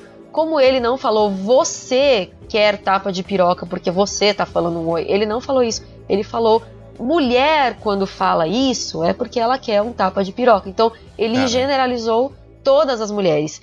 E pode ter certeza que se tinha mulher assistindo, outras mulheres assistindo, elas tiveram medo de falar, tiveram medo de entrar Sim. naquela comunidade, tiveram medo de fazer tudo, porque acua todo mundo que tá ali dentro. Não, pior, Kátia, é que tinha mulher no meio e tinha mulher falando que era frescura. Inclusive, Ai, meu Deus, sempre. né? eles, é, os, os usuários desse cara, os inscritos desse cara, justificam a atitude dele dizendo que ele é assim com todo mundo, que ele é um personagem. E algumas mensagens que eu dei print, né, porque eu vou levar tudo na delegacia. Eu não consegui ainda ir na delegacia porque eu tô com uma situação aí pessoal pra resolver, mas eu vou ver até se eu vou essa semana na delegacia de crimes virtuais. E coisas do tipo assim, podre, verme, sua lixo, leva na brincadeira. Cara, tem um, tem um negócio que me irrita nisso aí. É, esse negócio que eu falei do, do- se tinha mulher lá, elas devem ter se sentido assim. Obviamente, a maioria da- das pessoas que eu tô falando são as pessoas que não fazem parte daquela comunidade, não, não se sentem parte meio que daquele time, digamos assim, né? Gente que tá indo lá pra assistir e não, é- não tá muito dentro do, do negócio. Mas o, eu vejo um problema muito grande que é muito utilizado essa, essa justificativa de. Ah, é um- ele é um personagem e ele age assim com todo mundo. Sim. Que eu, eu compreendo, mas é que tá, entendeu? Quando, quando a pessoa está interpretando um personagem, ela tá interagindo com outros personagens. Imagina uma série da vida, entendeu? Exato. Se, se um Ross da vida xinga uma Rachel, não é tipo um ator xingando, xingando o outro, mas no momento que, que mesmo que ele esteja interpretando o personagem na internet, ele tá xingando uma pessoa real que não tá entrando naquela interpretação dele. Então, pra mim, isso não é justificativa. Não é mesmo? É, Esse, esse, e- e- esse caso, Monique, ele, ele, ele me lembra um caso que eu passei alguns anos atrás, aí mais ou menos, com. Foi, caso de, de xenofobia né, na- no, no, no cinema com rapadura. E ele só, ele só parou quando houve um processo legal mesmo. E a pessoa foi processada e Tá, teve que porra. pagar uma multa e tudo mais. E, e ela. Cara, é impressionante. Ela só parou quando recebeu uma visita de advogado, sabe? E isso serve de exemplo, tá? Essa parada de dizer que na internet tudo pode, que, na, que, que nin- ninguém é sem limite, ruê, ruê, sabe? Que. Não, é só, tava só brincando, sabe? É, é- é normal fazer Não isso, né? quis falar isso, vocês entenderam errado. É, vocês entenderam errado, eu, eu, eu tava só brincando, é só uma zoeirinha, hahaha. tá? Cara, quando, quando ofende, sabe, assim. E, e olha que eu, eu digo isso sabendo que todo mundo, inclusive eu, a gente tem teto de vidro, sabe? Que uma hora ou outra a gente pode machucar alguém porque você falou alguma coisa e faz parte, entendeu? O, o aprendizado que você tem que ter a partir dali é que, é que muda muito você como pessoa, sabe? E eu acho que a gente, todo dia a gente tá passando por um constante aprendizado, sabe? Claro. Ninguém é santo, né? Ninguém é, nossa, perfeito. Sim. Todo mundo já errou, todo mundo aprende. O importante é você aprender com os erros. Agora, no caso dele, ele continuou tirando sarro da situação. Sim, em outras é. lives que o pessoal me mandou links também. Eu nem entrei mais, porque eu já me magoei Ainda bastante com, com essa situação toda. Mas uma coisa que eu tô guardando são prints de ameaças, inclusive teve ameaça de morte. É, aí, caso aí é sem limite. Aí é, é- Isso só resolve com, com cadeia mesmo. O Izzy recentemente teve um. Ele tava de, de férias aí, teve uma treta com o velho, que ele discutiu na piscina, não sei o quê, tá ligado? Ele falou, cara, eu. Não, mas só o Izzy, você vai entender onde eu quero chegar. aí eu falei pro Izzy, eu falei, Izzy, o cara é assim, sabe por quê? Porque ele não tomou uns três tapas na cara nunca. O dia que alguém estiver causando briga na rua do nada e alguém chegar espancando, ele vai pensar duas vezes em caçar briga. E esse moleque é a mesma coisa, tá ligado? Ele continua porque não deu BO legal pra ele. Provavelmente mora com a mãe. Aí a hora que chegar a cartinha lá que ele tá sendo processado porque falou bosta na internet, aí o cara, aí a mãe vai chegar e falar: "Que porra que você tá fazendo aí, moleque? Eu achei que você tava jogando só jogando videogame". Aí ele começa a pensar na vida, tá Rapaz, ligado? tem e que tem, o Ivan tá, tá- ele tá muita razão nisso aí. Tem uma galerinha aí que fica aloprando e fazendo essas coisas todas, porque realmente ainda tá naquela mentalidade que eu mesmo tinha, acho que todos nós cara. tínhamos. to- todo de que mundo, tudo na internet mundo. é, é intangível, não dá nada, mas no dia que bater alguém na porta da casa da mãe com a notificação, nem que seja notificação extrajudicial, sabe? Só do advogado mesmo, não meteu o Estado ainda no meio. Sim. Maluco, chinela canta O cara já pensa duas vezes. Porque muitas vezes a pessoa tem que ser do gol. A gente evoluiu porque a gente teve acesso à informação, a gente conversa com muita gente, a gente tenta abrir a cabeça, entender todos os lados e falar, pô, tá aí, não é legal fazer o que a gente fazia antes, há 10, 15 anos atrás, 20 anos atrás. E a gente tenta sempre evoluir como pessoa. Só que às vezes tem que ser na porrada, mano. Um cara desse tem que, tem que tomar um processo, tem que ir atrás. Isso que a Monique tá fazendo, a orientação que ela teve aí da advogada e tal, é certinho. Tem que ir atrás, porque senão fica nessa também da sociedade virar e falar, ah, impune, mas né? é assim mesmo. Fica é, impune. não, sempre vai ter. Racista, porra, sempre tem. O cara não quis dizer isso. É homofóbico, Tyler é, é contra mulheres, sempre teve. É assim mesmo. Ah, mas a sociedade é assim, né? E aí parece que o cara que tá errado é um coitado, tá ligado? Sendo que não, ele tem que ser todo mundo. A gente se inclui nisso. O cara tem que se responder pelo que ele fala. Tendo bom ou ruim, você é responsável pelos seus atos na vida real e na internet. Com certeza. E eu acho que isso que você falou, Evandro, é só pra completar, é, é o principal, porque assim, todo mundo prega que, ah, tem que ter o direito à liberdade de expressão, que Tem, aqui não se caralho. tem, que não sei o que, não sei o que. É o seguinte, todo mundo é livre pra expressar o que quiser. Agora, o que as pessoas estão procurando não é liberdade de expressão, de expressão, é isenção de responsabilidade. Sim. E isso é uma coisa bem diferente. Todo mundo tá livre pra falar o que quiser. Porém, você tem que entender, e isso é pra todo mundo, que ações você vai ter consequências com relação a ela. Então, você quer falar o que você acha que é correto? Eu não vou nem fazer juízo de valor. Você quer falar o que você acha que é correto? Esteja ciente que a tua liberdade também Fala, vem com consequências. Exatamente. Então, esteja ciente que da mesma maneira que você tem liberdade pra se expressar, a outra parte tem liberdade pra se expressar de igual maneira e de se sentir ofendida, porque a tua liberdade termina onde começa a liberdade do outro, que é a coisa que a gente discute. Liberdade não pode funcionar só de um lado, é via de mão dupla, Com certo? certeza. Então, é isso que as pessoas têm que pensar. Liberdade de expressão é bem diferente de isenção de responsabilidade. E é isso que as pessoas procuram. E eu, eu sei, eu sei que a gente tá fugindo um, um pouco do assunto, mas é um- uma parada importante. É porque a gente tem um- o costume de. Cara, você vai pro lado legal. Aí você tem que ter um advogado. Você, se você não conhece um Exato, advogado. eu ia falar isso também, Juras. Muita Sabe? gente desiste porque é trabalhoso pra caralho, é, é, chato. é trabalhoso. é Aí se você custoso. tem alguém na família que você fala assim, ah, se- seria fácil fazer, pô, eu tenho que pagar advogado. Ou se você é, se, se você é advogado ou conhece alguém mais próximo assim, que compra a bronca e, e, e vai pra cima também, sabe? Ou faz no mínimo mesmo, porque você fazer um BO é trabalhoso, ir na delegacia. E eu já escutei de muitas amigas minhas, de namorada, de mãe, de irmã e tudo mais, que delegacia não é um ambiente que recebe muito bem a mulher, sabe? Porque sempre tentam minimizar as coisas que aconteceram. Ah, fiz só por isso, sabe? Eu já, eu já ouvi tantas histórias de que as pessoas. Cara, a, a pessoa é assaltada e ela não vai na delegacia fazer o BO. Pra polícia, é como se não tivesse acontecendo nada. Exatamente, Porque se não, é. tem, se, se não tem um registro, ele não tem como saber se que, que aconteceu algo, sabe? E, e às vezes você é assaltado, ah, droga, fui assaltado, vou ficar aqui em casa, aqui, droga, perdi meu celular, vou ter que comprar outro, tudo mais. E você não, não, não registra, sabe? Eu sei que existem casos e casos, às vezes você está muito abalado pra, pra tomar essa decisão, sabe? É muito difícil, sabe? Cada um sabe o trauma que passa, sabe? É muito difícil você tomar uma E tem a atitude. exposição, né? Exato. Tem exposição também, assim, é, quando, quando você tá falando de uma coisa que aconteceu na internet, principalmente, hoje em dia ainda é muito esquisito pra algumas pessoas se você for chegar, sei lá, pra outros membros mais velhos da sua família, pra um advogado que já tem uma idade um pouco mais avançada e fala, não, é porque me xingaram na internet e tal. Muitas vezes as pessoas pegam aquilo ali que te machucou, que foi muito pesado pra você e falam, Minimizam. tipo, ah, mas foi um meninozinho na internet. Tipo, É. qual o problema, entendeu? Não, Então, tem um- às vezes, um caso isso até também te pior. para. né, Kátia? Desculpa te interromper, mas um caso até pior. Eu tenho uma amiga que acabou de se formar em direito. Eu fui tentar me informar com ela do que fazer. Ela falou: a gente não tem aula disso na faculdade. Eu não vou poder te orientar sobre isso.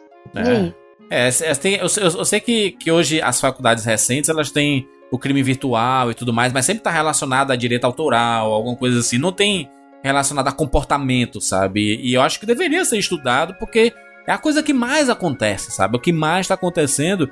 E é foda você, você ser xingado por coisas que você não escolheu, sabe? Você ser xingado por ser nordestino, por ser mulher, por ser negro, sabe? Por ser o que for, sabe? Você não escolhe isso. E aí e a pessoa te ela quer te diminuir por isso, se não existe uma punição pelas ferramentas, pelo Twitter, pelo YouTube, cara, tem que ir pro, pro lado legal. É chato, é trabalhoso, é oneroso, sabe que você tem que você gasta, mas dá aquela satisfação, que nem a satisfação que a Kat recebe quando vem aquela notificação do League of Legends, sabe assim, a sua, o seu reporte teve resultado e fulano foi banido, ou foi suspenso, ou foi alguma coisa.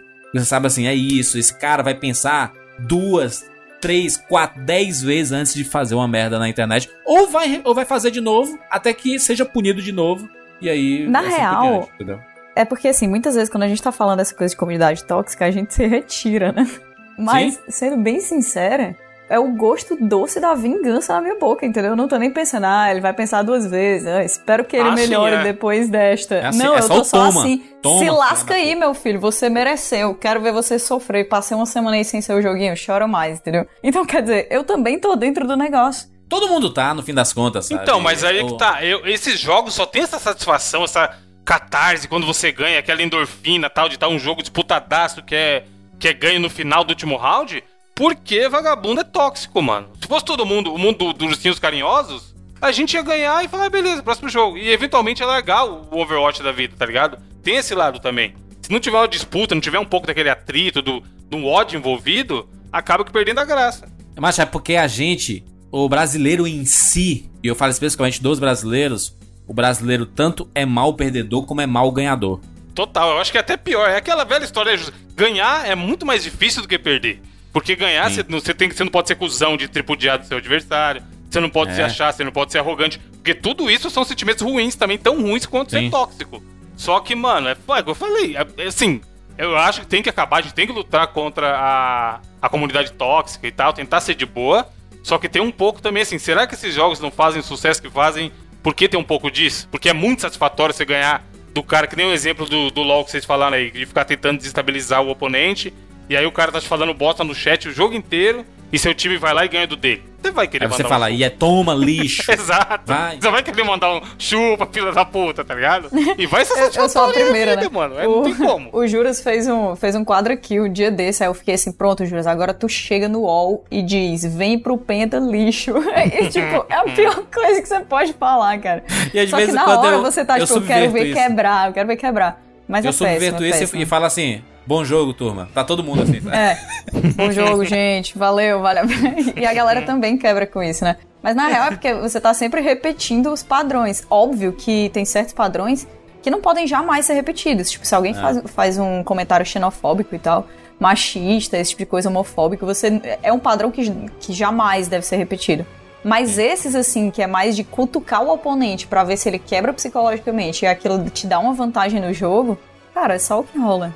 A gente tem uma- um amigo, só, só pra gente ir pros finalmente aqui, a gente tem um amigo, Evandro, que é, ele jo- joga no, com o nosso grupo, mas ele tem mais tempo livre, e aí ele costuma jogar sozinho também, sabe? Aí é e aí, antes de jogar com a gente, a gente vai, ele já, já tem jogado algumas partidas, a gente vai olhar o histórico dele, aí tem lá, tipo, 15 derrotas seguidas. O Nossa. cara chega, o cara chega pra jogar com a gente desanimado de uma forma. Tu não tem noção, é porque é foda, você a jogar voz, online. a voz isso- triste. É, e aí, gente, tudo bom, gente? Vamos aí, Você vamos sempre- jogar. Boa noite, vamos lá, né? Vamos ver se melhora agora. Porque você jogar sozinho qualquer jogo, cara, é, é muito triste, sabe? E, e online, né? Esses jogos online, né? Que você forma grupos e, e tudo mais. Mas, mas enfim. Falamos um monte de coisa, né? Tem, tem um monte de, de assunto aberto aí. E a gente quer que você deixe nos comentários do 99vidas.com.br que assuntos vocês gostariam que a gente aprofundasse aí no futuro, no futuro programa, porque com certeza tem, tem muita abertura pra gente conversar aqui. A gente tem uma pincelada em vários assuntos que envolvem essa dificuldade de ser jogador de videogame, né? A, a dificuldade que vai além do jogo, né? A dificuldade social, eu diria, né? De, de, de se jogar videogame. Acho que, acho que as meninas poderiam agregar em outros assuntos também aqui. Então, se vocês gostaram da participação dela, delas, deixa aí nos comentários novamente. Catiuxa, as pessoas podem te encontrar no YouTube, né? No YouTube, rede social e tudo mais, né? Sim, sim. As pessoas podem me encontrar no, no YouTube. Falo bastante de videogame no youtube.com/barra canal Uplay. E também podem me encontrar no Instagram, arroba Barcelos. Muito bem, muito fácil de encontrar. E a Monique, a Monique é da casa. As pessoas já sabem, né, Monique? Onde te encontrar no Resident Evil Database. Monique tá fazendo lives, jogando os. Eu não sei como é que tu consegue jogar esses jogos antigos do Resident Evil, que é até difícil de andar. Eu já ia falar, Monique, ah, muitas pessoas me, me recomendaram o seu trabalho e tal, porque eu já mencionei aqui pros brothers, talvez você não saiba. Eu pulei a geração PS1, né? Não tive, tô explorando agora, tô entrando nos jogos clássicos agora, acabei de zerar ah, o final mais fácil do Symphony of the Night, ainda tô trabalhando pra Ui. zerar o Gostei do O meu Deus da Kátia de fundo. Meu Deus honesto. O Easy virou o, o PS1 mil grau. Só fala dessa porra agora. Então, Monique, eu falei no Twitter assim. Assim como eu recentemente descobri a série Castlevania e tô maravilhado com os jogos, curtindo pra caramba, e era um jogo que todo mundo reconhece, que teve a sua importância, um jogo que tá no topo de muitas das listas de muitos jogos favoritos da galera do PS1 e tal, é, é- é comum, né? É o esperado agora é que eu comece a, a abranger os meus horizontes pra outros jogos do PS1 que foram clássicos. E é claro que Resident Evil é um dos maiores lá no topo, né? A franquia nasceu lá no PS1 e tudo. E eu falei, mano, daqui a pouco, a empolgação, a euforia que vocês estão me vendo falando do Symphony of the Night direto, vai ser Resident Evil. Eu, tipo, 20 anos depois, virei fanboy da parada. Mas aí me alertaram, olha, Easy, Symphony of the Night, beleza, é um jogo, né, meio 16-bit, plataforma e tal, ação. Agora, o Resident Evil você tem que ir com uma mente bem aberta, vá com boa vontade, porque a jogabilidade tá muito esquisita pro padrão de hoje em dia. O gente. leproso. Eu amo os clássicos, cara. Eu comecei por eles. Eu sou ruim nos novos, sabe? Eu sou péssima nos novos. Eu tenho uma mira horrorosa. Não sei, eu fico muito nervosa ali na hora de mirar na cabeça do inimigo. Sei lá, eu fico nervosa. Eu gosto O muito, Nemesis muito é dos o melhor. clássicos. Sempre vai ser o melhor. O Nemesis, ele me dá ataque de ansiedade. Eu quase não jogo dele. Meu Deus. Eu vi muito brother disso. jogando Resident Evil 3. O 3 é o que eu tenho mais, assim, experiências entre aspas, porque eu joguei muito, muito pouco. Mas eu tava nessa época andando bastante com uma galera lá do bairro e um dos carinhas tinha o PlayStation e ele tava. Sabe aquela cena em que tá um cara engajado em zerar um jogo, ele tá, né, na labuta com a revista debulhada e tal, e a galera tá simplesmente. ah, Na região, sabe? A gente tá lá no sofá batendo papo e o jogo tá sempre no, no, no fundo. O Resident Evil 3 pra mim foi assim. Então eu tenho uma certa experiência, tipo, eu sei quem é o Nemesis. Até pouco tempo atrás, se você menciona Alucard ou o Richter, né? Richter do, do, do Night, eu não saberia nem quem era. O Resident Evil 3, pelo menos eu, eu, eu sei quem é o boneco, eu sei que ele tem uma bazuca, né? Uhum. A É. definição Deus. é maravilhosa. Eu sei Cara. quem é o boneco, eu sei que ele tem uma bazuca. É isso aí. Tem aquela pequena diminuída. Easy, por favor, tem que jogar Valkyrie Profile. Por favor, é, tem que jogar por favor. RPG. O Easy não joga RPG. O único RPG que o Easy joga é Pokémon. Fala algum boneco do LoL. Você conhece alguma coisa de LoL? Tem o Ramos, não é isso? Ramos, Ramos, Não. né? Assim. Meu Deus, que específico. Um tipo que ninguém joga, é o único que tu sabe. É o único que eu saberia. E do Overwatch tem o quê? O Hanzo? Caraca. Overwatch tem o Hanzo, Hanzo Main, que a galera fala, né? Hanzo Main é um xingamento, não é isso? Se, Ah, se o cara tem- joga de tem- Hanzo. Tem um. Tem um. Tem, Tem, um, meme- macaco e um negócio. Tem um hamster numa, num robô, eu sei disso. Tem, saiu essa semana. A, a gente costuma fazer isso com o Easy, tá, gente? É, é testar os conhecimentos gamísticos dele de vez em quando pra comprovar pontos. A carteirinha gamer do Easy, A né? Tem que provar. exatamente. É, sabe quando o cara chega a uma certa idade, aí ele tem que ir lá, eu acho que faz isso no Brasil também, o cara tem que ir lá refazer o teste de motorista pra ver se ele ainda tá apto pra, pra tá Exatamente. dirigindo? Reciclagem, Certa né? idade é de tempo em tempo isso no Brasil, filho. E daqui a pouco vai ter que refazer o treinamento lá, inclusive, aqui. Tem que refazer. Meu Deus, que tristeza. Mas, mas Monique, Resident Evil Database, site e YouTube. Tá lá sempre produzindo, trazendo as novidades. Sim, por favor, acessem www.residentivildatabase.com e a gente também tá no YouTube, youtube.com.br Resident Evil Database. É, segue também no Twitter, que a gente tá como Resident Evil DB, no Instagram Resident Evil Database e no Facebook Resident Evil Database também. E muito fácil acompanhar o trabalho da Monique. A Mo- Monique, Monique e a Catiuxa são exemplos de produtoras de conteúdo que estão há tanto tempo aí na internet, desbravando esse mundo e, e não se deixando vencer, né? Pela horda que de vez em quando aparece negativa, né, ali. É, acho, acho legal e eu sei que existem várias ouvintes que acompanham 99 Vidas que às vezes não se manifestam nos comentários, mas, mas estão lá sempre escutando. Talvez se sintam um pouco mais motivadas a comentar também e colocar um pouco os, as suas experiências, né? Que pra gente é muito importante. Inclusive, uma coisa que não foi mencionada, que no League of Legends tem muitas jogadoras.